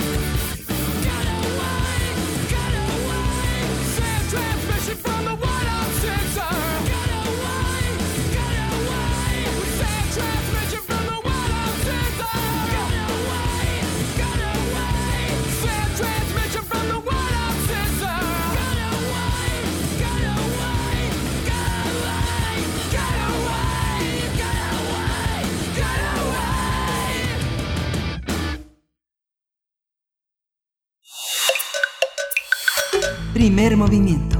Hacemos comunidad. Nota Internacional. Siete balas, siete días fue el grito con el que cientos de personas marcharon este 29 de agosto en Kenosha, Wisconsin, en alusión al número de disparos que el afroamericano Jacob Blake recibió por la espalda este 23 de agosto pasado por parte de un policía. Las voces de indignación en Estados Unidos se levantaron otra vez más, solo tres meses después de la muerte de George Floyd a manos de otro uniformado en Minneapolis. Desde que ocurrió el tiroteo contra Blake, cientos de personas han marchado por las calles de Kenosha todas las noches. En algunas zonas las protestas han terminado en disturbios con daños contra edificios y vehículos y el pasado 25 de agosto dos personas murieron a manos de un civil armado. Y pues recordemos que el domingo 23 de agosto un policía le disparó precisamente siete veces por la espalda al joven Blake de 29 años cuando abría la puerta de un vehículo donde estaban sus tres hijos, todos menores de edad. El incidente fue grabado por un testigo en un video de teléfono celular y desató las olas de protestas. Ahora sus familiares afirman que sufre parálisis en la mitad inferior de su cuerpo. A las protestas también se han sumado equipos profesionales de básquetbol, de fútbol y de béisbol que han parado sus actividades en un hecho calificado como histórico. Vamos a conversar sobre estas recientes protestas contra la violencia policial en Estados Unidos. Hoy nos acompaña la maestra Silvia Núñez García. Ella es investigadora y exdirectora del CISAN UNAM, es profesora de la Facultad de Ciencias Políticas y Sociales y sus líneas de investigación han sido y son política interna de los Estados Unidos, desigualdad social y de género, movimientos sociales estadounidenses, procesos electorales y las relaciones México-Estados Unidos. Silvia Núñez, le damos la bienvenida. Muchas gracias por estar aquí con nosotros esta mañana. Les agradezco mucho la invitación. Es para mí un placer tener oportunidad de estar con la gran audiencia de Radio UNAM. Muchas gracias, maestra Silvia, Silvia Núñez García. Pues bueno, ya, ya con el caso de George Floyd y todos los que podamos y queramos mencionar en el pasado, pues nos quedamos atónitos. La sociedad eh, norteamericana, por su parte, pues salió a protestar y llega, llega en poco tiempo después esta, este ataque contra el joven Blake. Eh, ¿cómo, ¿Cómo leer, cómo leer esta eh, estas noticias, esto que parece ser una práctica pues continua, estos actos de brutalidad policíaca eh, atravesados por el racismo en Estados Unidos. ¿Cómo lo leemos? Bueno, hay que tomar en consideración que desde que se presentó el, eh, el incidente de George Floyd, los, eh, la- las demostraciones, las protestas no han cesado en, en muchas ciudades de los Estados Unidos. Ha habido una, una continuidad a todo lo largo de estos eh, acontecimientos. Eh, obviamente eh, no hay que ver el tema de, de, la, de la lucha, sobre todo de las minorías, eh, porque todas están apoyando precisamente a los afroamericanos en esta denuncia eh, y demanda por justicia racial en el país, al tema de la pandemia y cómo ha eh, este eh, este acontecimiento tenido una incidencia enorme en relación sobre todo con aquellas eh, comunidades que viven en, en situación de vulnerabilidad en los Estados Unidos.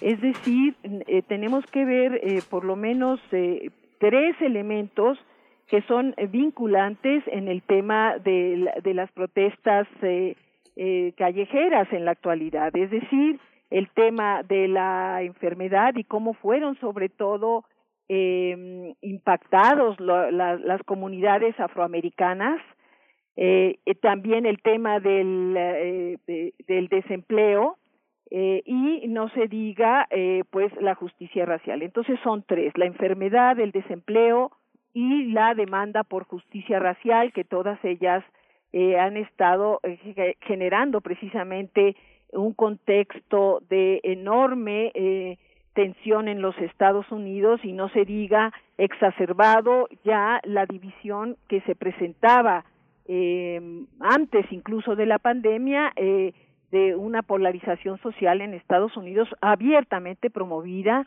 por el presidente Donald Trump.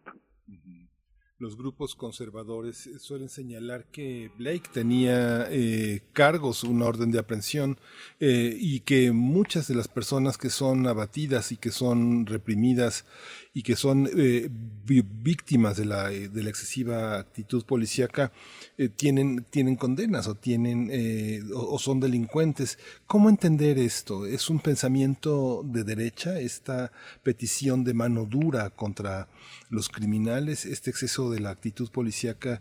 ¿Cómo valorarlo en función ahora también de la elección presidencial que, que, que, que viene? Bueno, el, el excesivo uso de la fuerza por parte de la policía también tiene una historia de ya varias décadas.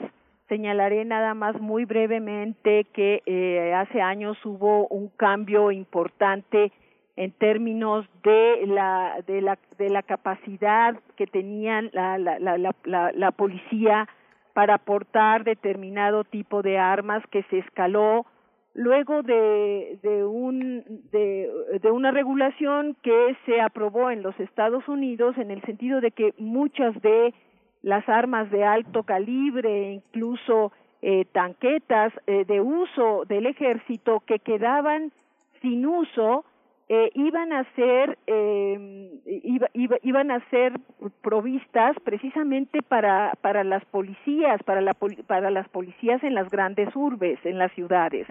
Y esto transformó de entrada eh, al, a la manera en la que venían actuando eh, lo, los policías y no se diga la relación que empezaron a tener eh, los policías con, con los ciudadanos eh, eh, y esto es una de las cuestiones que a raíz de lo de George Floyd vuelve a salir a la luz pública como una demanda legítima de muchos grupos de la sociedad civil organizada en los Estados Unidos que están totalmente en contra del proceso de militarización de, la, de, las fuerzas policíacas. Profesora, también, bueno, hemos visto que en estas eh, manifestaciones, también en las anteriores con George Floyd, pero en estas del caso de Jacob Blake, pues durante las manifestaciones ha habido eh, enfrentamientos o choques entre manifestantes, aquellos que se encuentran dentro del movimiento Black Lives Matter, o también por otro lado pues algunos otros eh, pues seguidores digamos del presidente Donald Trump que tienen estas características eh, pues mucho más racistas que tienen estas connotaciones. Eh, qué decir de estas cuestiones en qué situación pone a la sociedad norteamericana cuando hablamos de estos choques dentro de las de las mismas calles durante las protestas es un caso muy específico por ejemplo el de Oregon donde murió una persona el sábado en Portland en Oregon después de un tiroteo en estos enfrentamientos. ¿Qué decir de estas cuestiones? Eh, eh, volvemos entonces a, este tema que yo mencionaba de, del excesivo uso de la, de, la, de, la, de la fuerza por parte de las policías, que lamentablemente eh, ha caído en medio de este escenario de, de, por lo menos tres temas que gravitan en contra de la sociedad estadounidense que vive en, en, un momento de enorme tensión cuando uno revisa nada más el, el, el, el, asunto de que tiene, tenemos más de 40 millones de solicitudes de apoyo por desempleo en un país en donde después de una economía que parecía que eh, eh, tenía ya de alguna manera el oxígeno suficiente para regresar a, a la, a la conformación de una sociedad basada en las clases medias, bueno, pues que esto se viene, esto se viene para abajo. Pero, eh, y que es utilizada eh, toda esta situación de, de, violencia y, y, de desgracia de parte de muchos estadounidenses, como mencionó el compañero, en, por el presidente Donald Trump, que quiere apuntalar eh, su, su reelección a la presidencia, frente a un discurso que eh, para el presidente Donald Trump y sus seguidores presentan los demócratas que es sumamente laxo en relación a todas estas manifestaciones eh, de protesta de, las minorías, sobre todo de los afroamericanos, en contra de, la, del uso de la fuerza por parte de la policía.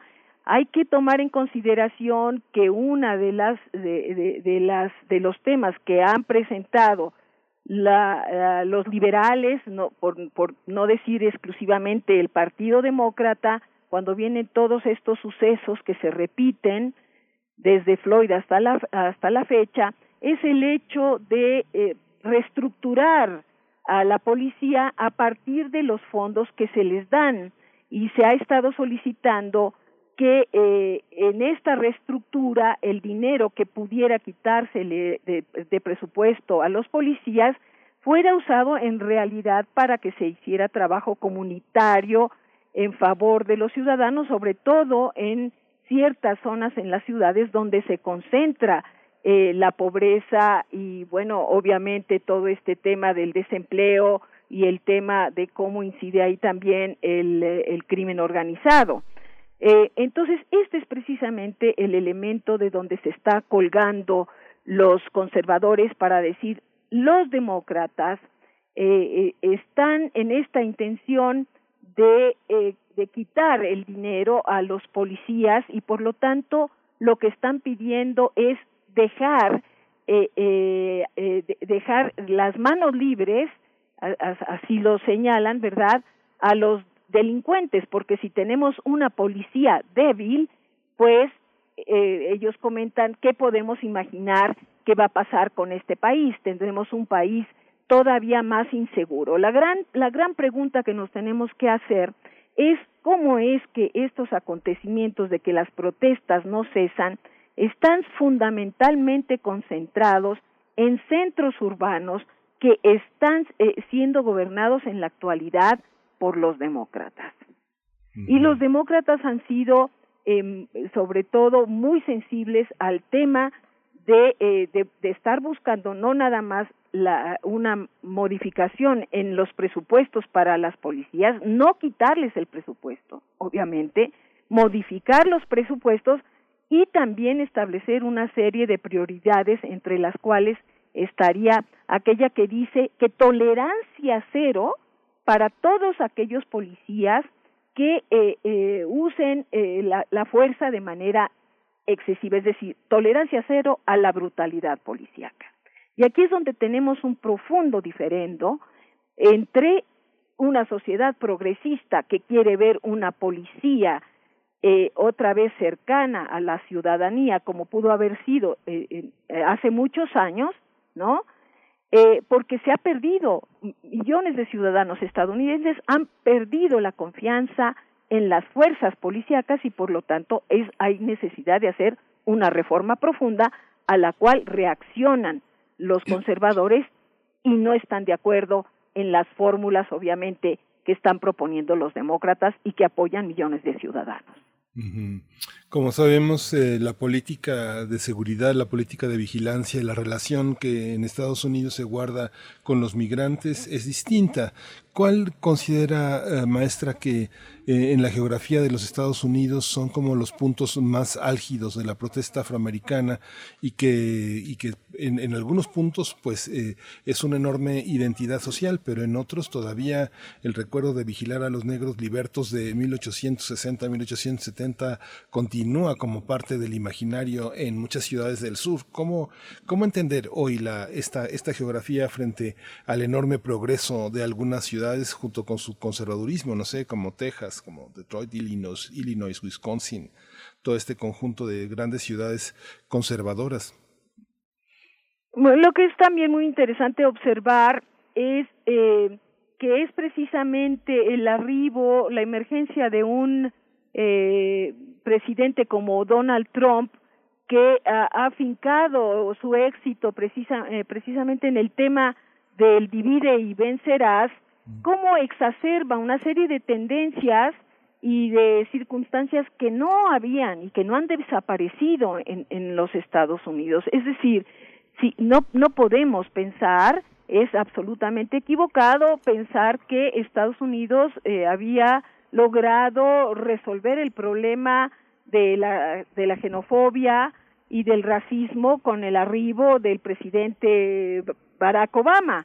Eh, lo, que ha pasado es que ahora los, eh, los hechos nos confirman que esta parte no está resuelta y que obviamente lo que ha sucedido es hay un cambio demográfico interesantísimo y profundo en los Estados Unidos en donde bueno sabemos que los eh, la, la minoría de los de los hispanos, los latinos, es la, la que ha crecido significativamente, pero si juntamos a todas las minorías, eh, pues vamos a ver que la, la- la tendencia es que la sociedad blanca está en un proceso de, de, transformación profundo, porque también hay que ver que muchos que muchos blancos están apoyando estas manifestaciones en demanda de justicia racial en los Estados Unidos. Entonces, lo que tenemos es, desde mi punto de vista, una sociedad que tiene mucho más tendencias hacia, a- hacia la apertura y hacia un mundo progresista. Y, me y les daría el ejemplo más claro de todo esto, el, el espacio político que ha ganado en estos tiempos tan difíciles eh, el propio Bernie Sanders y sus seguidores. Pero no ha llegado el momento en el que ellos están, estén en capacidad de, de- de tomar el poder. Pero esa es para mí la gran tendencia y el conflicto es los que se van quedando soslayados, los que se van quedando atrás, que son los conservadores, están en un momento en donde eh, eh, llega un líder que tiene esa capacidad para hacerles eh, eh, eh, que creer que Estados Unidos sigue siendo de, de, de una pieza y que eh, de alguna manera eh, el- ellos siguen teniendo el, el liderazgo. Ahora, en, esto, en estos últimos días, es verdaderamente patético ver cómo el presidente, que siempre ha tenido esta actitud, incluso no ha no se ha pronunciado abiertamente en contra de los grupos supremacistas, sino todo lo contrario, pues ahora está llevando a cabo una serie de, de medidas eh, como la liberación de, de, presos, este, lo que pasó con esta mujer que, que liberó por, por una cuestión de ella afroamericana que, que liberó eh, de- luego de, de- tener una imputación por tráfico de- de drogas eh, y se está pronunciando eh, eh, como no lo había hecho antes en relación a que él representa a todo el pueblo de los Estados Unidos cuando en realidad sabemos quién es Donald Trump. Yo quisiera decir eh, una cosa interesante que no, no podemos perder de vista. Donald Trump está utilizando ahora este tema de, la, de, la, de las protestas en, en pos de justicia racial, eh, exactamente eh, eh, con este sentido de amenaza. Estos grupos son, son vándalos, son saqueadores, son personas que no acatan el Estado de Derecho eh, y los demócratas están en favor de, de violentar, de, violen- de que se violente la ley. Eh, lo hizo exactamente hace dos años cuando el periodo de elecciones congresionales en el 2018, cuando entonces el centro era estigmatizar a las caravanas de migrantes que cruzando por México intentaban ingresar a los Estados Unidos. Entonces eran los inmigrantes indocumentados la amenaza y ahora son estos a quien él, eh, no nada más considera vándalos y delincuentes, eh, sino incluso los ha llegado a calificar de terroristas. Y el, el término terrorista, obviamente, para el público eh, eh, en los Estados Unidos, inmediatamente tiene una reacción. El- el- lo que sembró en términos de, de- de miedo a la sociedad estadounidense el, el 11 de septiembre de 2001 no ha sido superado y ese tema de terrorismo obviamente que genera una reacción sobre todo de, de parte de, de- de los eh, conservadores que, ve- que se sienten amenazados en sus vidas y en sus propiedades, en sus bienes. Claro, en el contexto, mm, profesora, en el contexto de este movimiento de Black Lives Matter del cual estamos hablando, eh, se han dado tensiones, se han manifestado tensiones entre los gobernadores, eh, bueno, para el caso de Minnesota y de Wisconsin, eh, entre gobernadores frente al discurso de Donald Trump. ¿Qué podría resultar de ahí? Porque finalmente, bueno, está el despliegue en el caso de Minnesota, de Minneapolis, de George Floyd, eh, estuvo el despliegue de la Guardia Nacional, toques de queda, en fin, una presencia policial mucho más importante, incluso militar también. Eh. ¿Qué podemos decir de estas cuestiones entre gobernadores y, y el Poder Federal? Este es también parte del escenario tan interesante que presenta actualmente, eh, que presentan ah, los Estados Unidos. Eh, el, feder- el federalismo tiene enormes bondades eh, y lo vimos en la capacidad de reacción que tienen los los eh, gobernadores para reaccionar frente a estos acontecimientos, pero incluso, vuelvo a insistir, eh, eh, con el factor vinculante del, del coronavirus. No, no hay ahí posibilidad de que el presidente de los Estados Unidos, y eso es una fortuna que tiene que ver con el tema del equilibrio de eh, el, equilibrio de poderes en los Estados Unidos y los poderes que tienen el- los, ah, lo- los- eh, las entidades federativas, de que el presidente pueda tomar decisiones eh, unilaterales y se imponga sobre eh, sobre el, eh, sobre los estados y los gobernadores. Entonces hemos visto eh, de- manera muy clara cómo eh, eh, eh, este este fenómeno eh, tiene un- una serie de, beneficios que hablan de cómo está que cómo de cómo están constituidos eh, los Estados Unidos y, y que además se refleja perfectamente bien bien en cómo eh, eh, y por qué los est- eh, la, la presidencia sigue siendo eh, eh, un, una, un cargo que eh, en donde el peso de los estados eh, de las entidades federativas eh, es absolutamente determinante para ganar la elección y no exclusivamente el, el, voto popular. Uno de, uno de los aspectos que más se han cuestionado es eh, la imposibilidad de que se lleve, que se realice una ley para impedir la violencia y los excesos policíacos. ¿Por qué? ¿Cómo está construida la impunidad de los policías en la Unión Americana? ¿Cómo se construye este, este blindaje hacia la actitud policíaca cuando hoy, eh, bueno, no hoy, desde hace muchos años, desde hace por lo menos dos décadas, los videos eh, en las redes sociales, en, en, la, en los defensores de derechos humanos, están tan presentes como una evidencia de esta violencia, de esta brutalidad policíaca?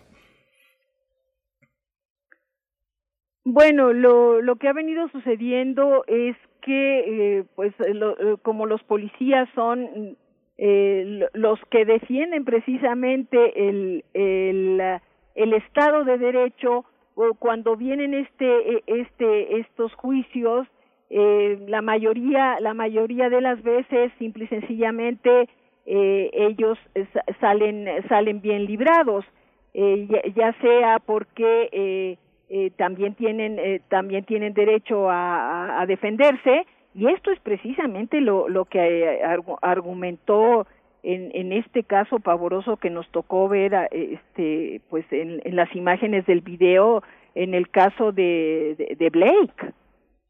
En ninguno hemos podido ver que eh, Blake sacó eh, un, un, un arma punzo, cortante para agredir al policía. Esto fue eh, totalmente realizado eh, eh, a sangre a sangre fría. Eh, entonces, eh, ese es por, por el motivo por el cual los demócratas están empujando una, una, una reforma de fondo para que todas estas situaciones eh, en donde los policías tienen ventaja eh, de- de- dejen de, de, juzgarse de esta manera tan, podríamos decir, tan, tan, tan flexible o, vaga. Ujú. Profesora, yo quisiera hacerle una última pregunta que en realidad nos hacen, eh, le hacen desde la audiencia. Eh, Oscar por acá en Twitter nos dice, quisiera que hablara acerca de las milicias supremacistas. ¿Todavía quedaron latentes esos movimientos desde los años 90? Es la pregunta, doctora. Pues las milicias supremacistas eh, van también de la mano con grupos que tienen más historia eh, que, que, que los años 90, el, el propio el, el propio Ku Klux Klan. Eh, y bueno, eh, te- tenemos un fenómeno muy interesante de eh, que se presentó en, en este escenario y que y que se hizo y que se hizo muy muy famoso del movimiento Antifa, un movimiento de jóvenes progresistas le- liberales que eh, que resolvieron eh, organizadamente eh, aunque no es eh, como el Ku Klux Klan, eh, resolvieron orga- eh, organizadamente oponer resistencia a todos estos grupos su- supremacistas y a las milicias en momentos de exacerbación de la violencia. Ellos dicen que en tiempos de paz se ven a sí mismos como liberales y progresistas, pero que hay que eh, tener, el movimiento antifa dice, también la- una capacidad de respuesta violenta para defender a las minorías de todas las atrocidades que se han llevado a cabo eh, y que se siguen llevando a cabo eh, eh, eh, por parte de, estos grupos en contra de los negros, de las mujeres, de los latinos, eh, etcétera.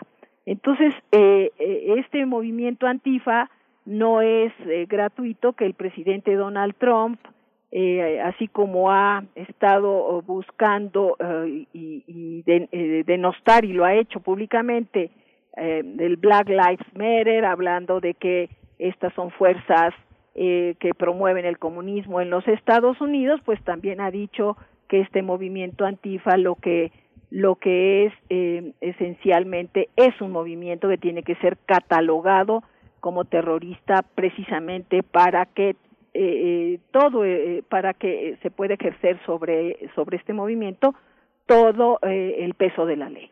Entonces tenemos una sociedad en transformación profunda, creo que eso es lo que nos deja eh, estos acontecimientos, eh, eh, al mismo tiempo muy dividida, en donde eh, los temas de la raza, la clase y el género, eh, cuando hablamos de racismo, tendríamos también que verlo a partir de, una estructura eh, social en los Estados Unidos, la estratificación social y obviamente las diferencias que hay en, los temas, en el tema de género, para poder entender en dónde están anclados los cambios también positivos en un escenario que, que, que vemos ahora muy difícil, muy complejo y muy oscuro, pues yo les diría nada más, el más claro ejemplo es precisamente la, la lucha que han llevado las mujeres eh, eh, desde hace mucho tiempo, pero hace 100 años que las mujeres en Estados Unidos es- están celebrando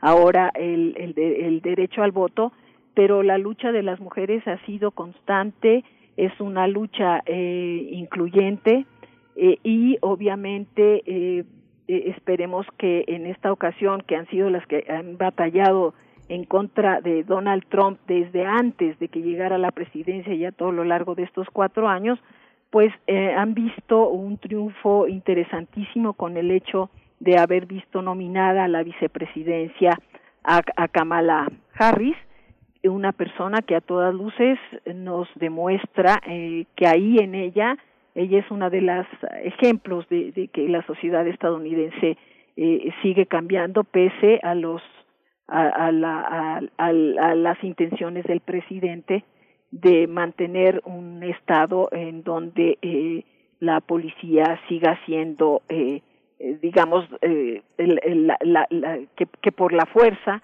eh, eh, esté sometida la sociedad la sociedad americana Sí, pues maestra Silvia Núñez García, le agradecemos mucho esta, este mapa tan, tan preciso, tan prolijo de esta, de esta situación en los Estados Unidos. Le damos las gracias, gracias por aceptar esta invitación. Maestra Silvia Núñez García, investigadora y exdirectora del CISAN UNAM, profesora de la Facultad de Filosofía, de Ciencias Políticas y Sociales de nuestra universidad. Muchas gracias. gracias a ustedes muy Gracias, amables. pues no- nos despedimos. Muchas gracias, maestra Silvia Núñez.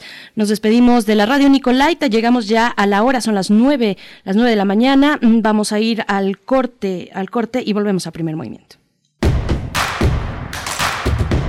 Síguenos en redes sociales. Encuéntranos en Facebook como Primer Movimiento y en Twitter como arroba PMovimiento. Hagamos comunidad.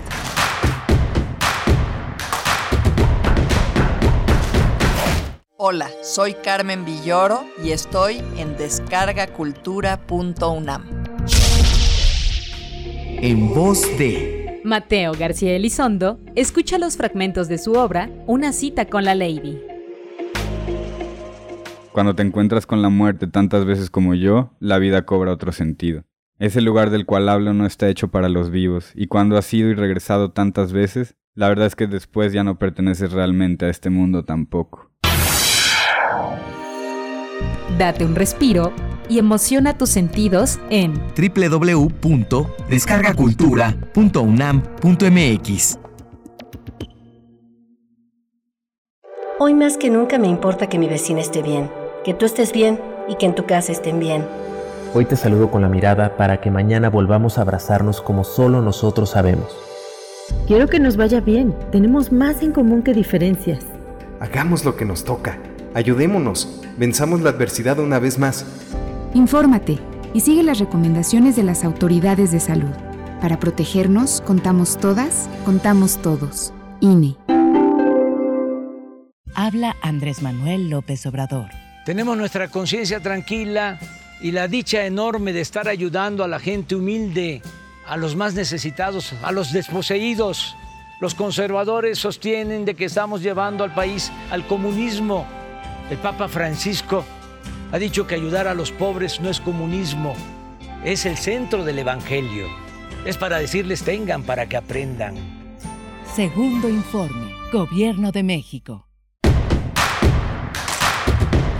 Encuentra la música de primer movimiento día a día en el Spotify de Radio UNAM y agréganos a tus favoritos.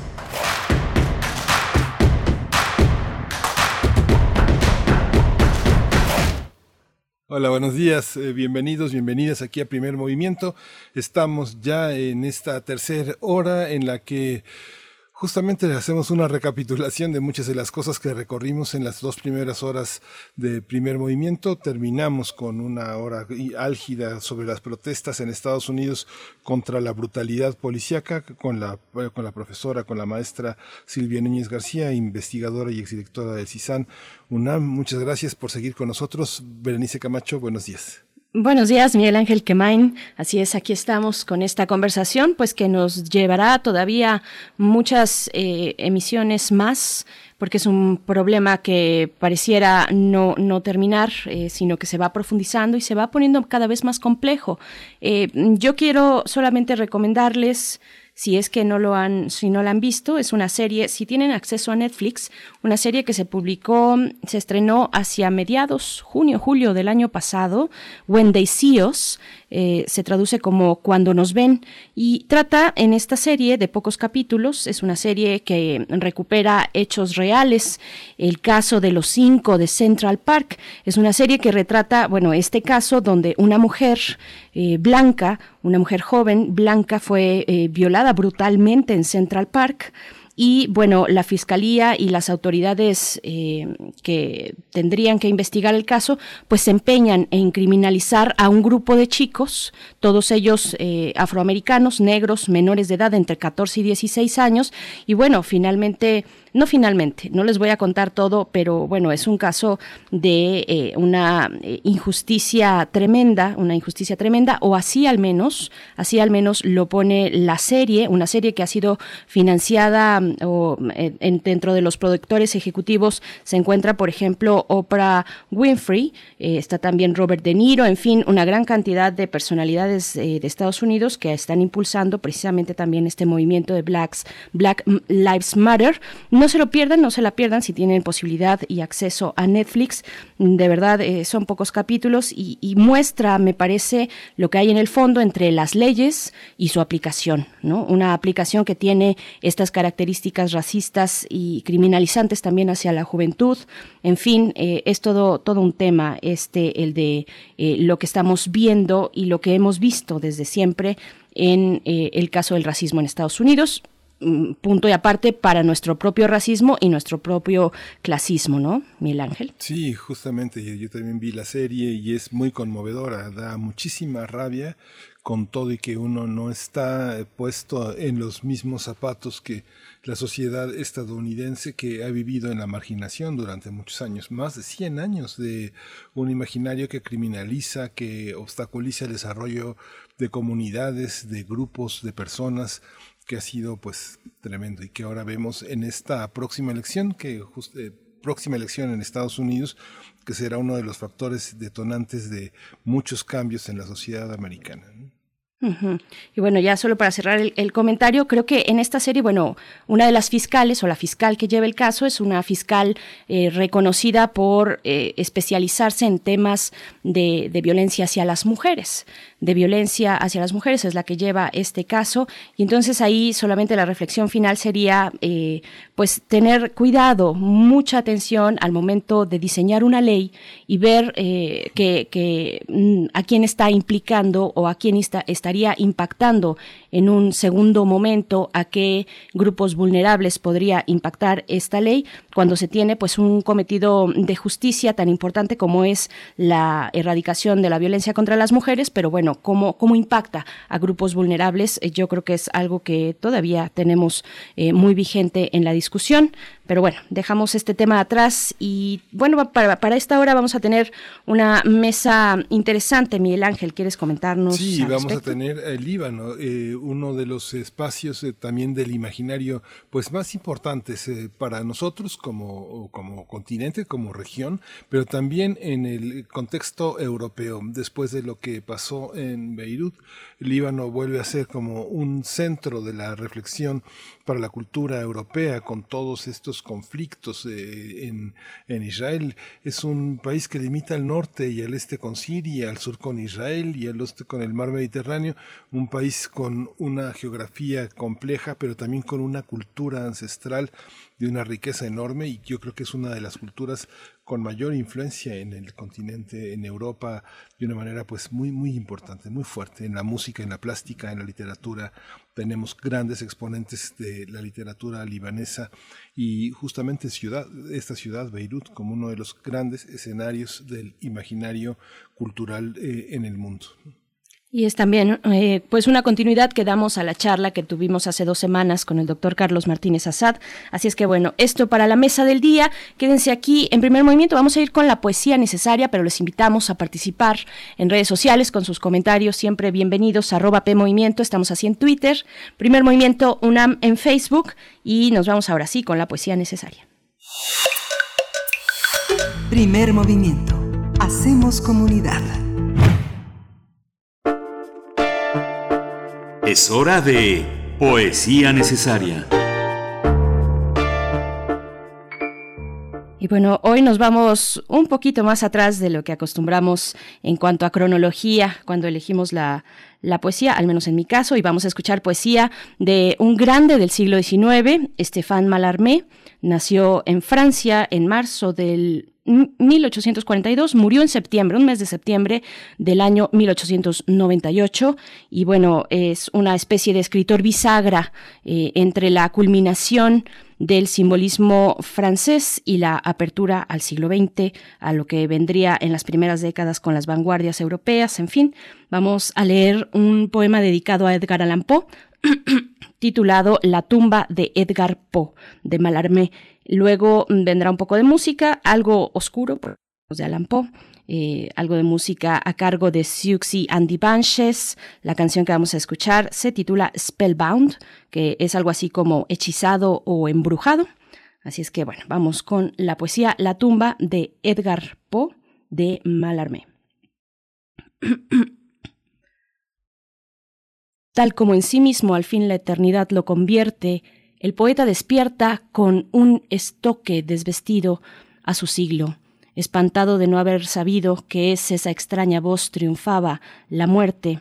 Ellos, como un vil arrebato de hiedra, la serpiente, al oír otrora al ángel, al ángel dar a la lengua un puro sentido, anunciaron a los cielos el maleficio bebido en las aguas sin honra de algún lúgubre confluente.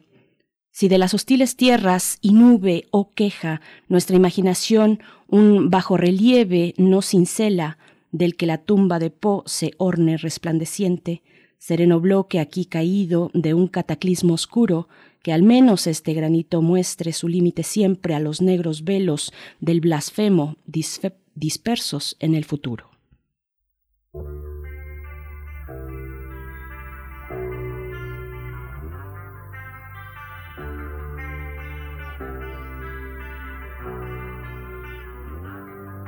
From the cradle bars comes a beckoning voice a sends spinning. You have no choice. Thank you.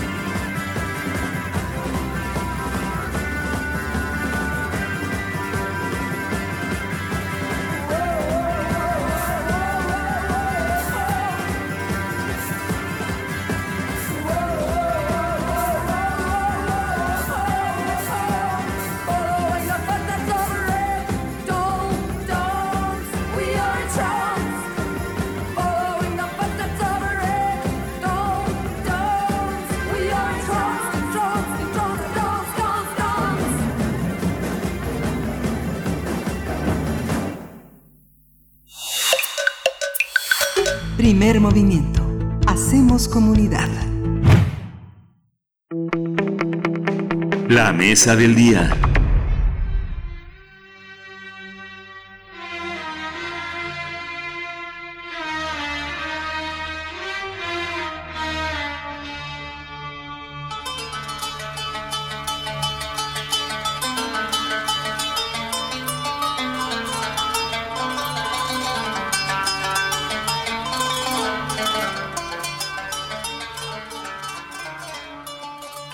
El primero de septiembre de 1920, el general Henry Goddard proclamó el establecimiento del Gran Líbano con Beirut como su capital y conformado por una federación con el resto de los estados creados por Francia. En 1923, el nuevo estado se separó del resto de Siria y le fue asignado una bandera y un sistema monetario propio. Sin embargo, la historia de esta nación se remonta a 3.000 años antes de Cristo. Los expertos han señalado que la cultura del Líbano representa una intersección cultural de distintas civilizaciones hace miles de años. Gracias a esta evolución, la cultura libanesa ha contribuido con su legado al mundo en diferentes ámbitos como la música, la literatura, la gastronomía, un largo, un largo etcétera. Actualmente el Líbano cuenta con una superficie de alrededor de 10.500 kilómetros cuadrados. Limita al norte y al este con Siria, al sur con Israel, al oeste con el mar Mediterráneo. Es un país con un relieve montañoso, aunque el bosque apenas cubre el 0.7% de la superficie total del país, sobre todo con abetos y cedros. Se estima que su población es de más de 6 millones de habitantes. El Líbano es el país con la sociedad más eh, religiosamente diversa de todos los estados dentro del Oriente Medio, ya que comprende 18 grupos religiosos, aunque las dos religiones principales preponderantes son el Islam y el cristianismo. Cabe señalar que el domingo pasado el presidente Michel Aoun emitió un discurso para que el Líbano sea declarado un Estado laico como solución a la crisis sin precedentes que atraviesa el país y para así abandonar el sectarismo después de la explosión del 4 de agosto. A 100 años de la proclamación del Estado del Gran Líbano, hablaremos sobre la importancia de esta nación y su legado cultural. Nos acompaña en esta mañana el doctor Carlos Martínez Azad.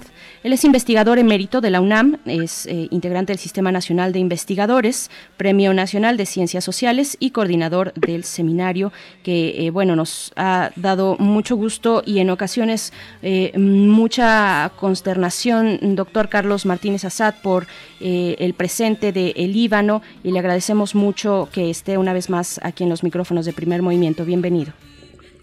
Muy buenos días, gracias Berenice. Y Gracias Miguel Ángel por la introducción. Eh, pues sí, eh, es un día, el de hoy en Líbano, que debía ser celebratorio por los 100 años de la proclamación del Gran Líbano, eh, pero pues como sabemos debido a las a las explosiones del 4 de agosto, pues eh, esta esta celebración, este recordatorio que se había programado con pues con, con mucho entusiasmo para que para que fuese una un, recordatorio relevante de lo que ha sido la historia de este país y tal, pues se vio interrumpido primero por primero por la pandemia eh, que, bueno a todo el mu- mundo los tiene en confinamiento y, y, y bueno en, el caso de Líbano en segundo lugar porque la crisis económica en lo que va del último trimestre del año pasado ahora está en una situación que como nunca había sido tan crítica y finalmente las explosiones pudieron al traste con cualquier posibilidad de, eh, de, un ánimo celebratorio. Eh, la, afortunadamente la presencia del presidente francés eh, eh, Macron le, dio le dio pues un toque más o menos optimista porque debido a su presencia una flota de siete aviones de, de franceses de los Mirage que tiene formaron la bandera tricolor de, de Líbano que coincidentemente es también rojo eh, blanco y verde eh, y el cielo fue surcado con la estela de, los colores del, de, de esta nación. Inicia su fase moderna como bien lo dijeron ustedes en este en ese primero de septiembre de 1920 aunque en efecto se trata de un de un de una entidad milenaria compuesta por diferentes reinos que todavía siguen teniendo mucha presencia en el país, el, el, el antiguo reino de Biblos, que, que no se le calculan cuatro mil años, se calcula siete mil años. Biblos es, es eh, eh, un- la ciudad eh, con más tiempo habitado en el mundo. Y ese y ese y ese lugar eh, se encuentra en Líbano.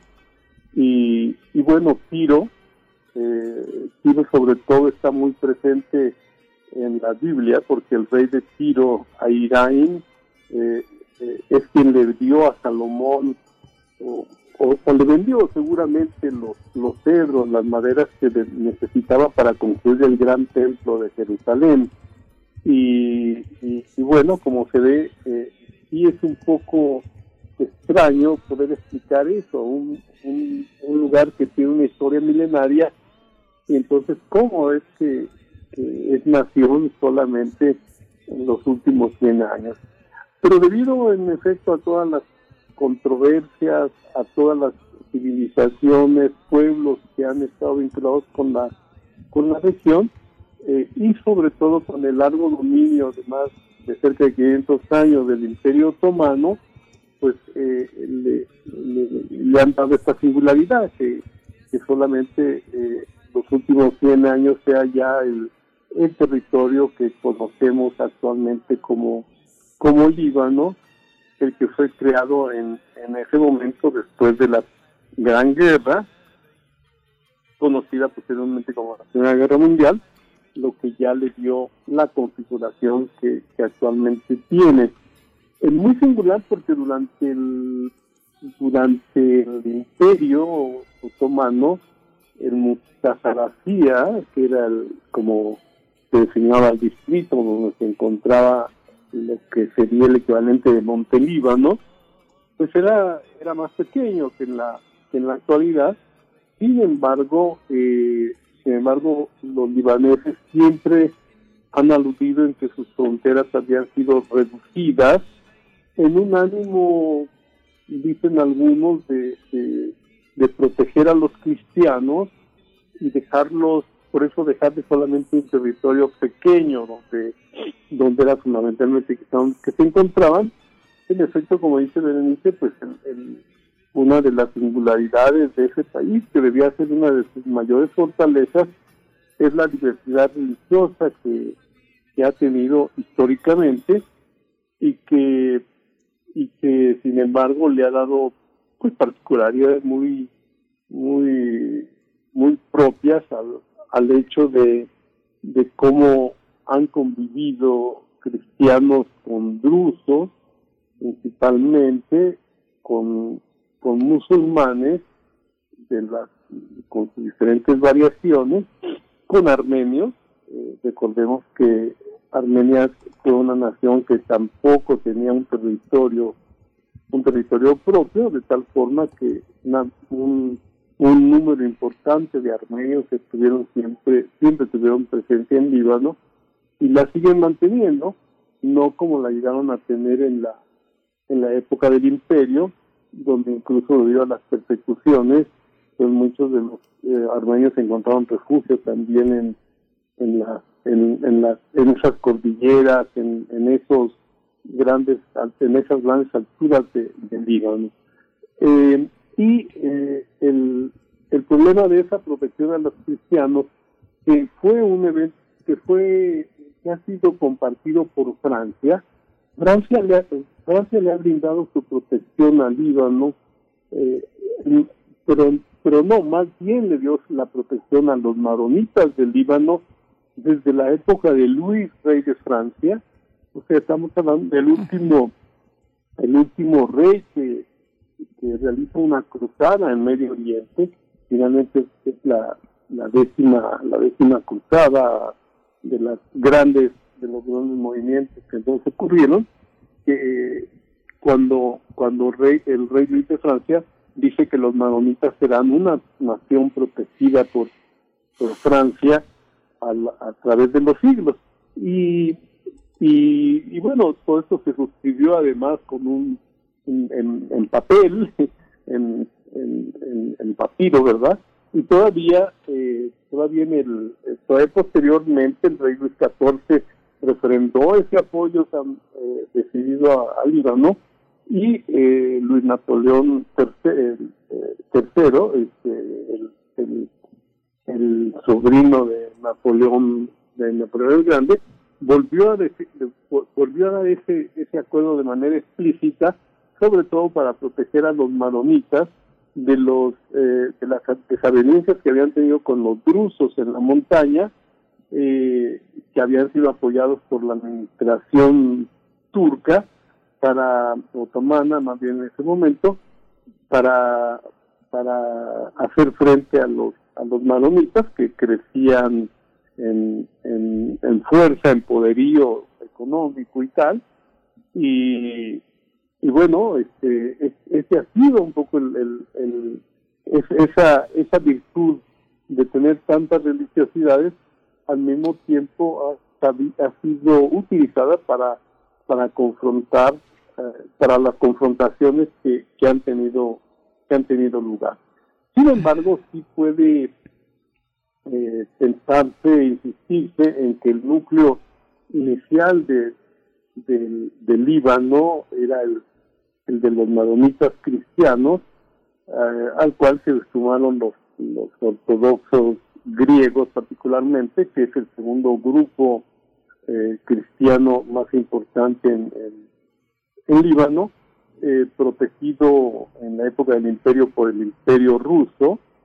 Y, y, y- y bueno, más, más adelante por, por Grecia, que también se- se- está vinculada con, la, con, esa religiosidad y, y bueno, todo, todo esto además, eh, esa, esa, esa presencia de las religiones también hizo que, que diferentes países del mundo, eh, aún en sus variaciones, tuvieran, tuvieran mucha presencia. Y una vez, una vez que Bizancio fue tomada por los otomanos, la protección de, del Líbano pues se trasladó a Italia, es decir, a Roma, sobre todo por el, por el papado, por el papa, por la, hacer la residencia del Papa católico, y eh, y la población la población ortodoxa quedaba un poco entre en la tensión entre entre Rusia y,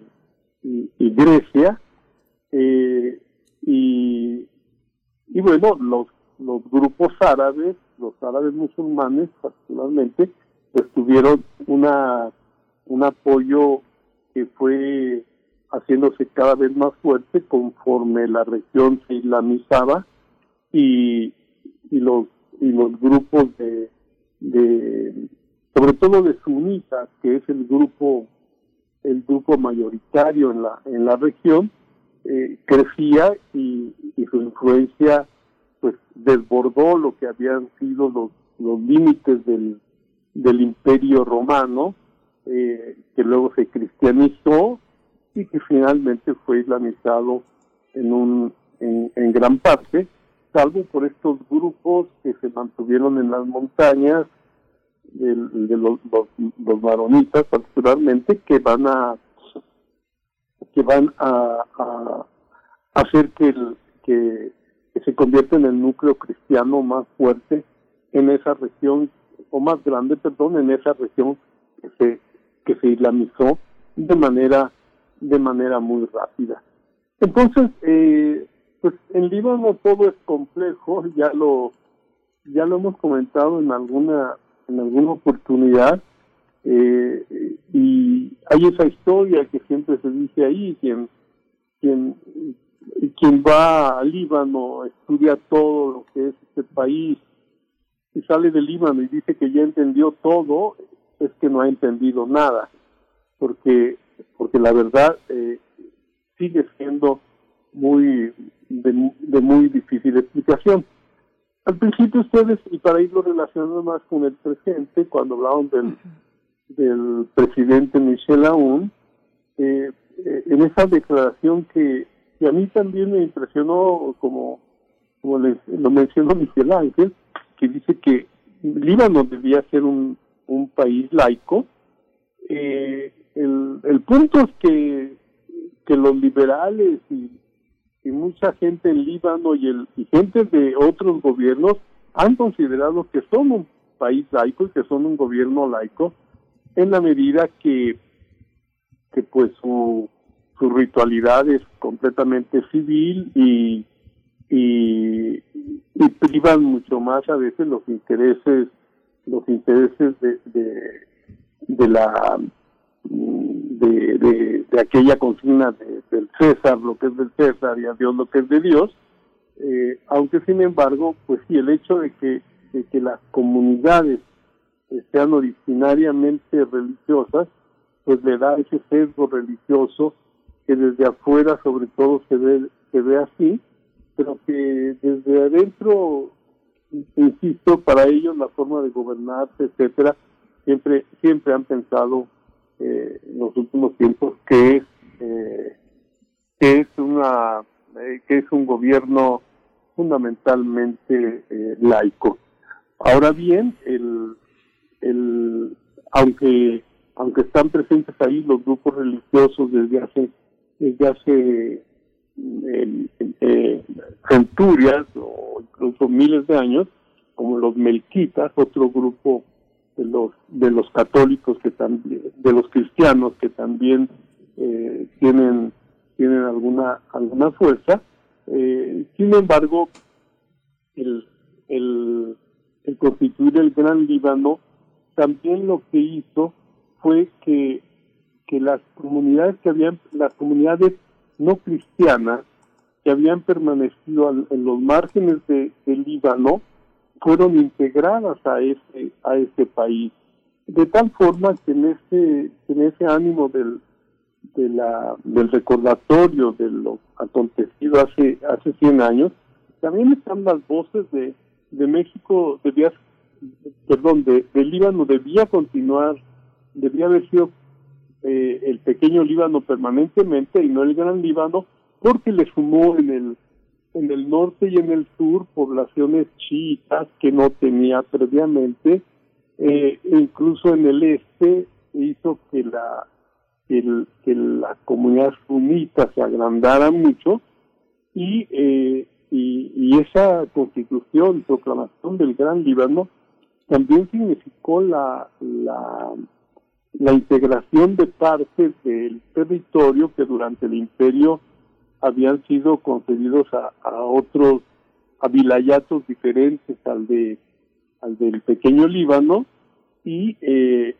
y, y pues estaban así los los eh, sunitas de, de, Siria eh, los, los alagüitas del, del sur de Siria más próximos a- a Damasco y eh, y entonces bueno vino toda esta toda esta integración de, de esos esos otros grupos. Quizá quizá los los europeos al momento de repartirse las las ruinas del Imperio Otomano pensaron que uniendo a esas comunidades evidentemente prevale- prevalecería un sentido laico no no religioso y, y, y bueno este la creo que es el momento también para que los libaneses evalúen bien la lo que ha sido la, la presencia de, de, de todos estos grupos Precisamente, doctor. Si, si me permite, mm, nada más eh, en la audiencia nos le preguntan varias cuestiones. Eh, por acá Oscar dice, en la actualidad el movimiento de Hezbollah todavía es un Estado dentro del Estado. ¿Cuál es su importancia dentro del actual Estado del Líbano? Eh, nos pregunta igual en este hilo de ideas, ese acuerdo de los maronitas y el rey de Francia fue uno de los orígenes de las guerras civiles como lo que pasó en los años 70. ¿Cómo se puede explicar, en otro hilo nos pone, el origen de la milicia de Hezbollah en la historia del Líbano? Eso por una parte, doctor, y si me permite también, yo quiero preguntar, bueno, ¿cómo se expresa hoy en día, siglo XXI, la autonomía del Gran Líbano? ¿Cómo se expresa, eh, sobre todo trasladada hacia la identidad, hacia cuestiones culturales, pues? ¿Y, y cómo, cuál es la estafeta que toman las nuevas generaciones en ese sentido, doctor Martínez Azad? Eh, muy bien. Bueno, aclaro eh, primero, Hezbollah es una es una milicia armada que surgió durante la ocupación de Israel de, de Líbano en 1982. O sea, eh, Hezbollah es un grupo muy reciente eh, que, que comenzó a agrandarse ante el resto del pueblo justamente por, por, la, por la resistencia que mantuvo respecto a la ocupación a la ocupación israelí y a que ya que está en la frontera con Israel y Hezbollah decidió convertirse como el, en el guardián fronterizo de, de Líbano. Eh, es una eh, pertenecen a un pertenecen fundamentalmente al grupo chiita o más bien son chiitas todos los todos los que forman parte de Hezbollah y sus y su población territorial su asiento territorial es eh, Saida lo que era el antiguo puerto de Sidón y esa región siempre ha sido fundamentalmente chiita donde se tiene donde se, se ha tenido siempre el respeto al, al imán de, de esa de esa religiosidad. Y, y, y sin embargo de lo que estamos hablando es del Hezbollah armado, de la milicia armada y del Hezbollah político que tiene que tiene solamente 30 años, no tiene más que no tiene más que eso. Sin embargo, por las circunstancias en que en que surge el grupo, logró su fortalecimiento por, por el papel que desempeñó en un momento era un, en un momento es un papel nacionalista y que eh, entre sus banderas pues sí toma el, el- la bandera palestina en contra de, de Israel eh, aunque en el fondo está también eh, eh, su- la solución de, de, de, de- Palestina como, como dos estados, ¿no? Eh, pero para estos momentos Hezbollah sería como el que el que estaría el que sería más como el representante de lo que fue Al-Fatah en la época de de, de Yasser, de, del momento en que la organización también tenía asiento en Líbano, que, que es parte también de la explicación de lo que fue la guerra atroz que, que sufrió a partir de 1975. Pero el, el problema actualmente, actualmente de Hezbollah es que Hezbollah eh, políticamente también ha adquirido una fuerza electoral importante, es decir, hay un lado institucional fuerte que se ha reconocido y que y que ha alcanzado que ha alcanzado reconocimiento sobre todo porque Hezbollah fue de las fuerzas combativas más fuertes en Liba, en, en Siria para combatir al Daesh, para recuerden esa organización terrorista que no debemos olvidar que pueden darse que pueden darse también en esos en esos estados y Hezbollah fue el que le hizo el, el, el valla para impedir que, que tuviese alguna influencia en Líbano y realmente Líbano se mantuvo al margen de la guerra en Siria que, bueno ha, marcado los destinos de esa región en los últimos 10 años de manera de manera terrible y, y Hezbollah eh, todos decían, ah, claro, va, va Siria para defender a los chiitas, y resulta que, que Hezbollah fue un ejército combativo de gran importancia en pueblos cristianos de Siria, es decir, defendió también a, posiciones cristianas, y eso pues le generó pues más simpatías entre, entre algunos sectores, eh, los jóvenes que quieren ver los, eh, quieren ver cambios más drásticos, más definitivos, pues eh, le han le han le han eh, le han dado su apoyo, aunque definitivamente los jóvenes también responden con mucho a la posición religiosa en la que se encuentra la comunidad de la que forman parte. Pues como maronitas van a seguir apoyando sobre todo eh, a ciertos grupos, los sunitas a los a los a, a los suyos y, y de y de esa manera. Pero creo que hay que hay que tener eh, analíticamente muy puesto el ojo por el- en el desarrollo de Hezbollah. Estados Unidos ha condenado, lo ha condenado de manera terrible desde hace, desde, desde, desde 2000, 2005, Hezbollah ya era catalogado por, por Rusia como, perdón, por Estados Unidos como un país, como, como un estado, como un estado o como una milicia eh, que era un Estado dentro del Estado, pero que además impulsaba el terrorismo. Esa, esa definición pues ha logrado permear a, los, a la mayoría de los países europeos, aunque recientemente Francia y Alemania han decidido ya que ellos reconocen la parte política, el brazo político de Hezbollah, aunque no su brazo armado. Entonces, por ejemplo, ahora, después de las explosiones con tantas dificultades para nombrar para nombrar nuevo gobierno, pues está muchos insisten en que Hezbollah no debía estar presente, si está presente que debía aceptar ser desarmado. Esto es complicadísimo porque Hezbollah tiene alrededor de 100.000 hombres armados, eh, y lo cual lo equipara con el ejército libanés, el ejército institucional, o lo supera. Luego entonces, pues sí, es una, una, una fuerza eh, in- in- importante en el país. Eh, Nasrallah, que el, su líder, que suele ser muy radical, ahora insiste en, en, contribuir a la, a la reconstrucción del Líbano, siendo cautos y con un gobierno con un gobierno reformista que no que no se fundamente tanto en las en, en, las en las confesiones en las confesiones religiosas.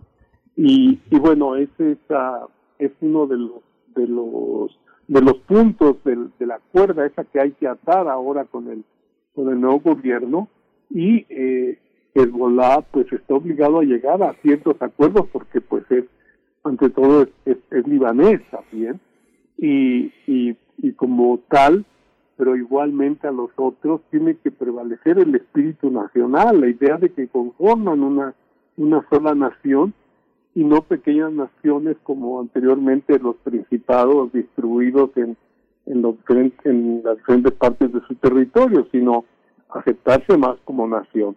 Muchos dicen que para que esto lograra darse, el, el gobierno debía hacer a un lado esta idea integracionista de que el primer ministro tiene que ser eh, eh, musulmán sunita, el presidente tiene que ser maronita, el, el, el jefe de ministros tiene que ser eh, chiita y, y así se van repartiendo todos los ministerios.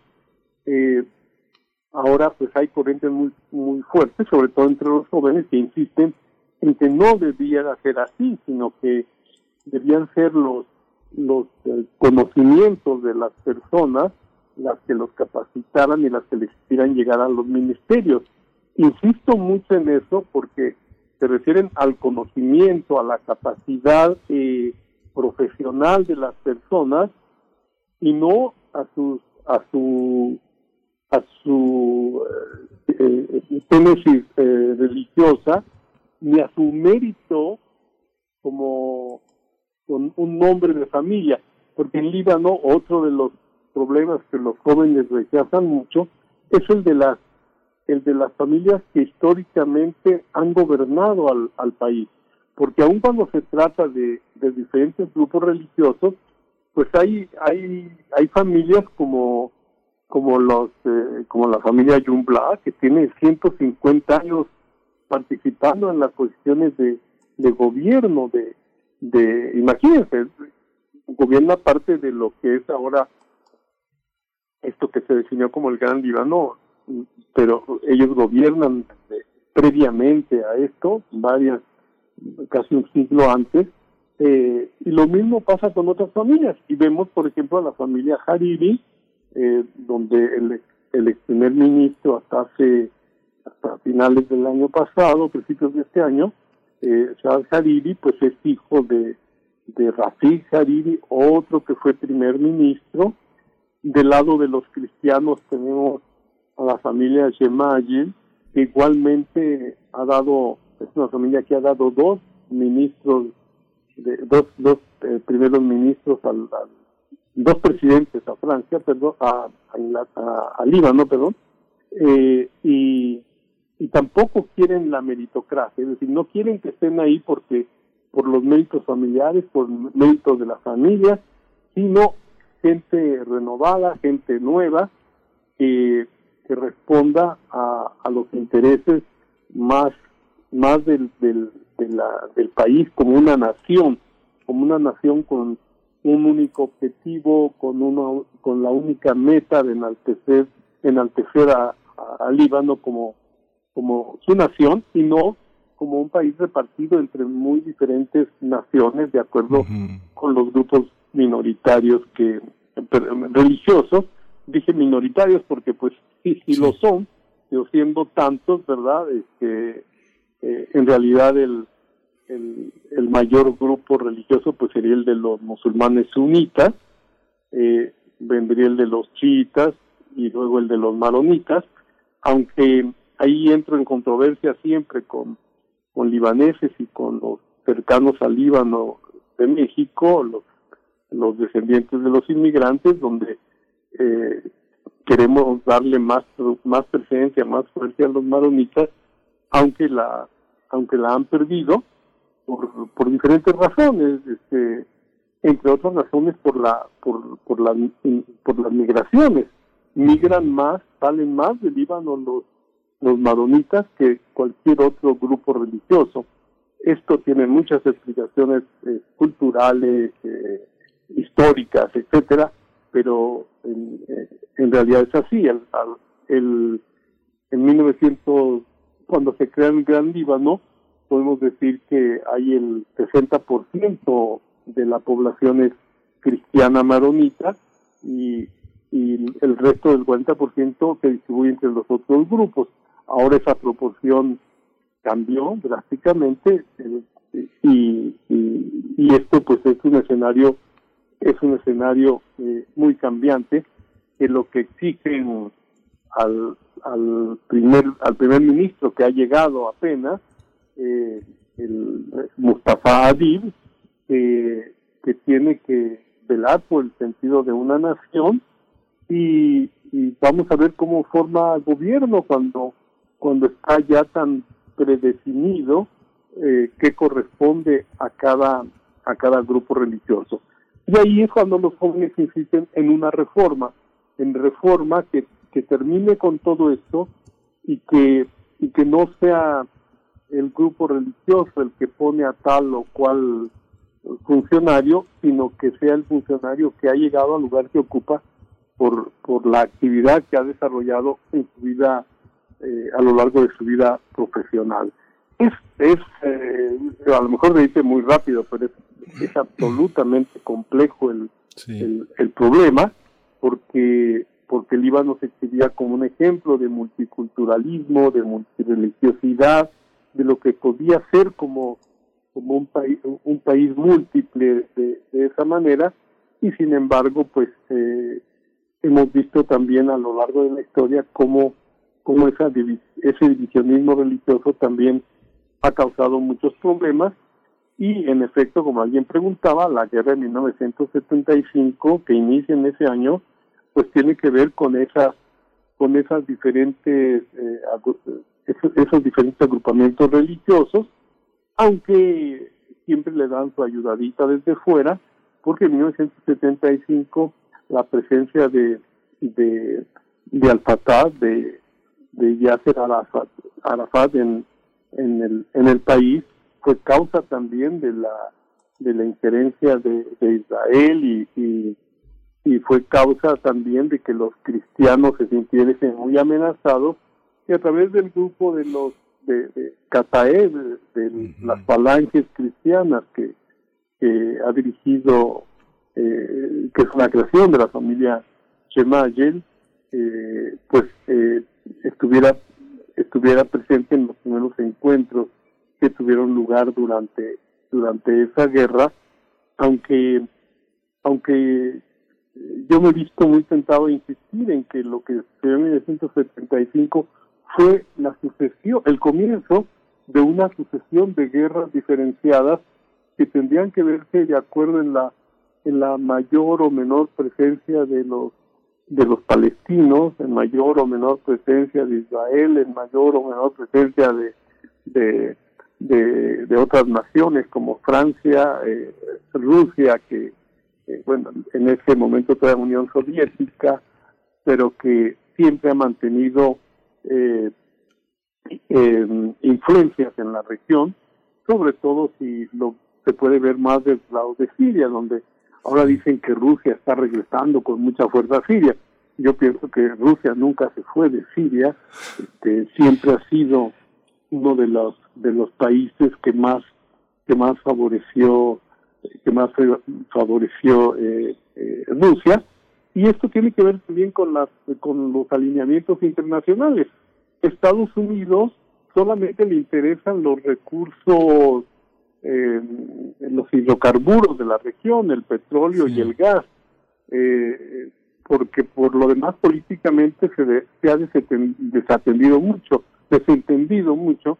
Recuérdese que la gran presa de Asuán en Egipto, que había sido un proyecto de nacer inicialmente vinculado con Estados Unidos, Estados Unidos dijo que no, que finalmente no le entraba la inversión ahí y abrió el camino a que Rusia siguiera fortaleciéndose porque fue fue el, el, el apoyo de Rusia, el capital, eh, bueno, en sí, soviético en ese momento, el que dio el apoyo a nacer para construir el- la gran presa que es uno de los de los eventos hidrológicos más impresionantes del, del mundo moderno. Y, eh, y, y bueno véase ahí cómo también las potencias entran y salen actualmente y yo lo mencionaba en algún artículo reciente el litigio se ha trasladado al mar al Mediterráneo oriental donde se han descubierto enormes yacimientos de gas y entonces pues eh, eh, en estos momentos eh, las flotas de diferentes potencias están en el mar porque Turquía alega tener derechos en esa zona eh, Líbano también ha insistido pero pues tiene tantos problemas que no puede ocuparse del asunto. Eh, y hay sobre todo el polígono 9 que eh, que así se designa la, la, la frontera que, se pone de acuerdo con las con, los hidrocarburos y con el y con el juego del, de, las potencias un polígono en el, en el que participa también Israel que hace complicadísima la, la situación y ahorita mismo y ahorita mismo está la presencia ahí de la flota eh, de la flota francesa de la flota alemana la flota griega eh, en fin es es algo este, sumamente complejo que en un espacio tan pequeño puedan, puedan surgir eh, tantos problemas y tener una dimensión, eh, pues una dimensión internacional. Y algo que me gusta a mí decir mucho es que el Imperio Otomano, al que Europa le tenía tanto miedo, le tuvo tanto miedo que, que la Primera Guerra Mundial, pues uno de sus objetivos era destruir a, ese imperio que, que llegó a tener una fuerza impresionante en el siglo XVII, XVIII, eh, y, y, y, y se habla y se habla de ese gran imperio, no tiene nada que ver lo que lo que alcanzó a dominar eh, el imperio otomano si se compara con el imperio austrohúngaro, con el imperio ruso o, o, o el imperio británico, es decir, era, era digamos el imperio de menor extensión. Creo que en, en sus mejores momentos el imperio otomano habrá tenido una dimensión semejan- semejante a la de al- a la del actual México, lo cual pues este eh, en, en términos históricos como que eh, se le da una una fuerza una fuerza territorial muy fuerte que sí la tuvo pero pero insisto todo se está manejando en espacios que no tienen que ver con las dimensiones de América o de o de Asia ¿no? Sí, de, de. Asia continental Sí. Qué panorama, qué panorama, porque bueno, bajo tus ojos, bajo tu mirada, este Líbano y Beirut se vuelven a vestir de, de, de- de grandes oropeles, se enjollan de esta historia enorme. A veces, Carlos, pienso que pasa un poco como le pasó a Goethe eh, en este viaje a Italia y, a Turquía, que le tocó, no, no se imaginaba que había una Turquía tan pobre, empobrecida por la guerra, con un, un retraso enorme, caminando este, sobre unas ruinas que eh, mostraban este gran pasado elegíaco. Yo a veces me pregunto, eh, eh, ¿dónde están los libaneses? ¿Viven en Líbano? ¿Viven en Beirut? Porque uno pues, ve ah, eh, en el Instituto del Mundo Árabe en París lleno de lleno de libaneses, ve la Casa de las Culturas del Mundo en Berlín, lleno de libaneses, se ve, no sé, el Centro de Estudios Magrebís en, en, en Londres, eh, lo pasa lo mismo. ¿Dónde están? ¿Viven, viven en Líbano, viven en Beirut? ¿O, o el moderno, la cultura moderna libanesa puede vivir en Beirut o construye a Beirut desde fuera? Sí, eh, mira, sí es muy interesante la, la pregunta, porque justamente uno de los dichos que corren más es que eh, pues los libaneses están más en todas partes que en su propia tierra, ¿no? Sí. Eh, y esto, pues, yo creo que, que, que en parte se, se produce esta idea por la porque sí es una presencia fuerte en, en- en todas partes.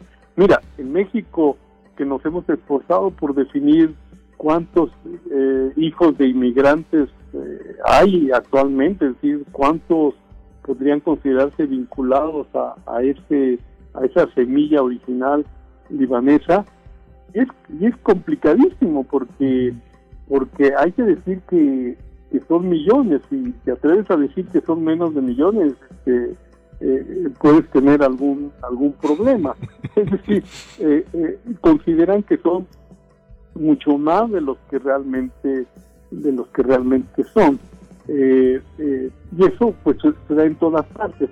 Lo que sí es verdad es que con los ejemplos que tú mencionaste sobre todo para Europa es increíble la la, eh, la población que se mueve entre Líbano y Francia. Sí.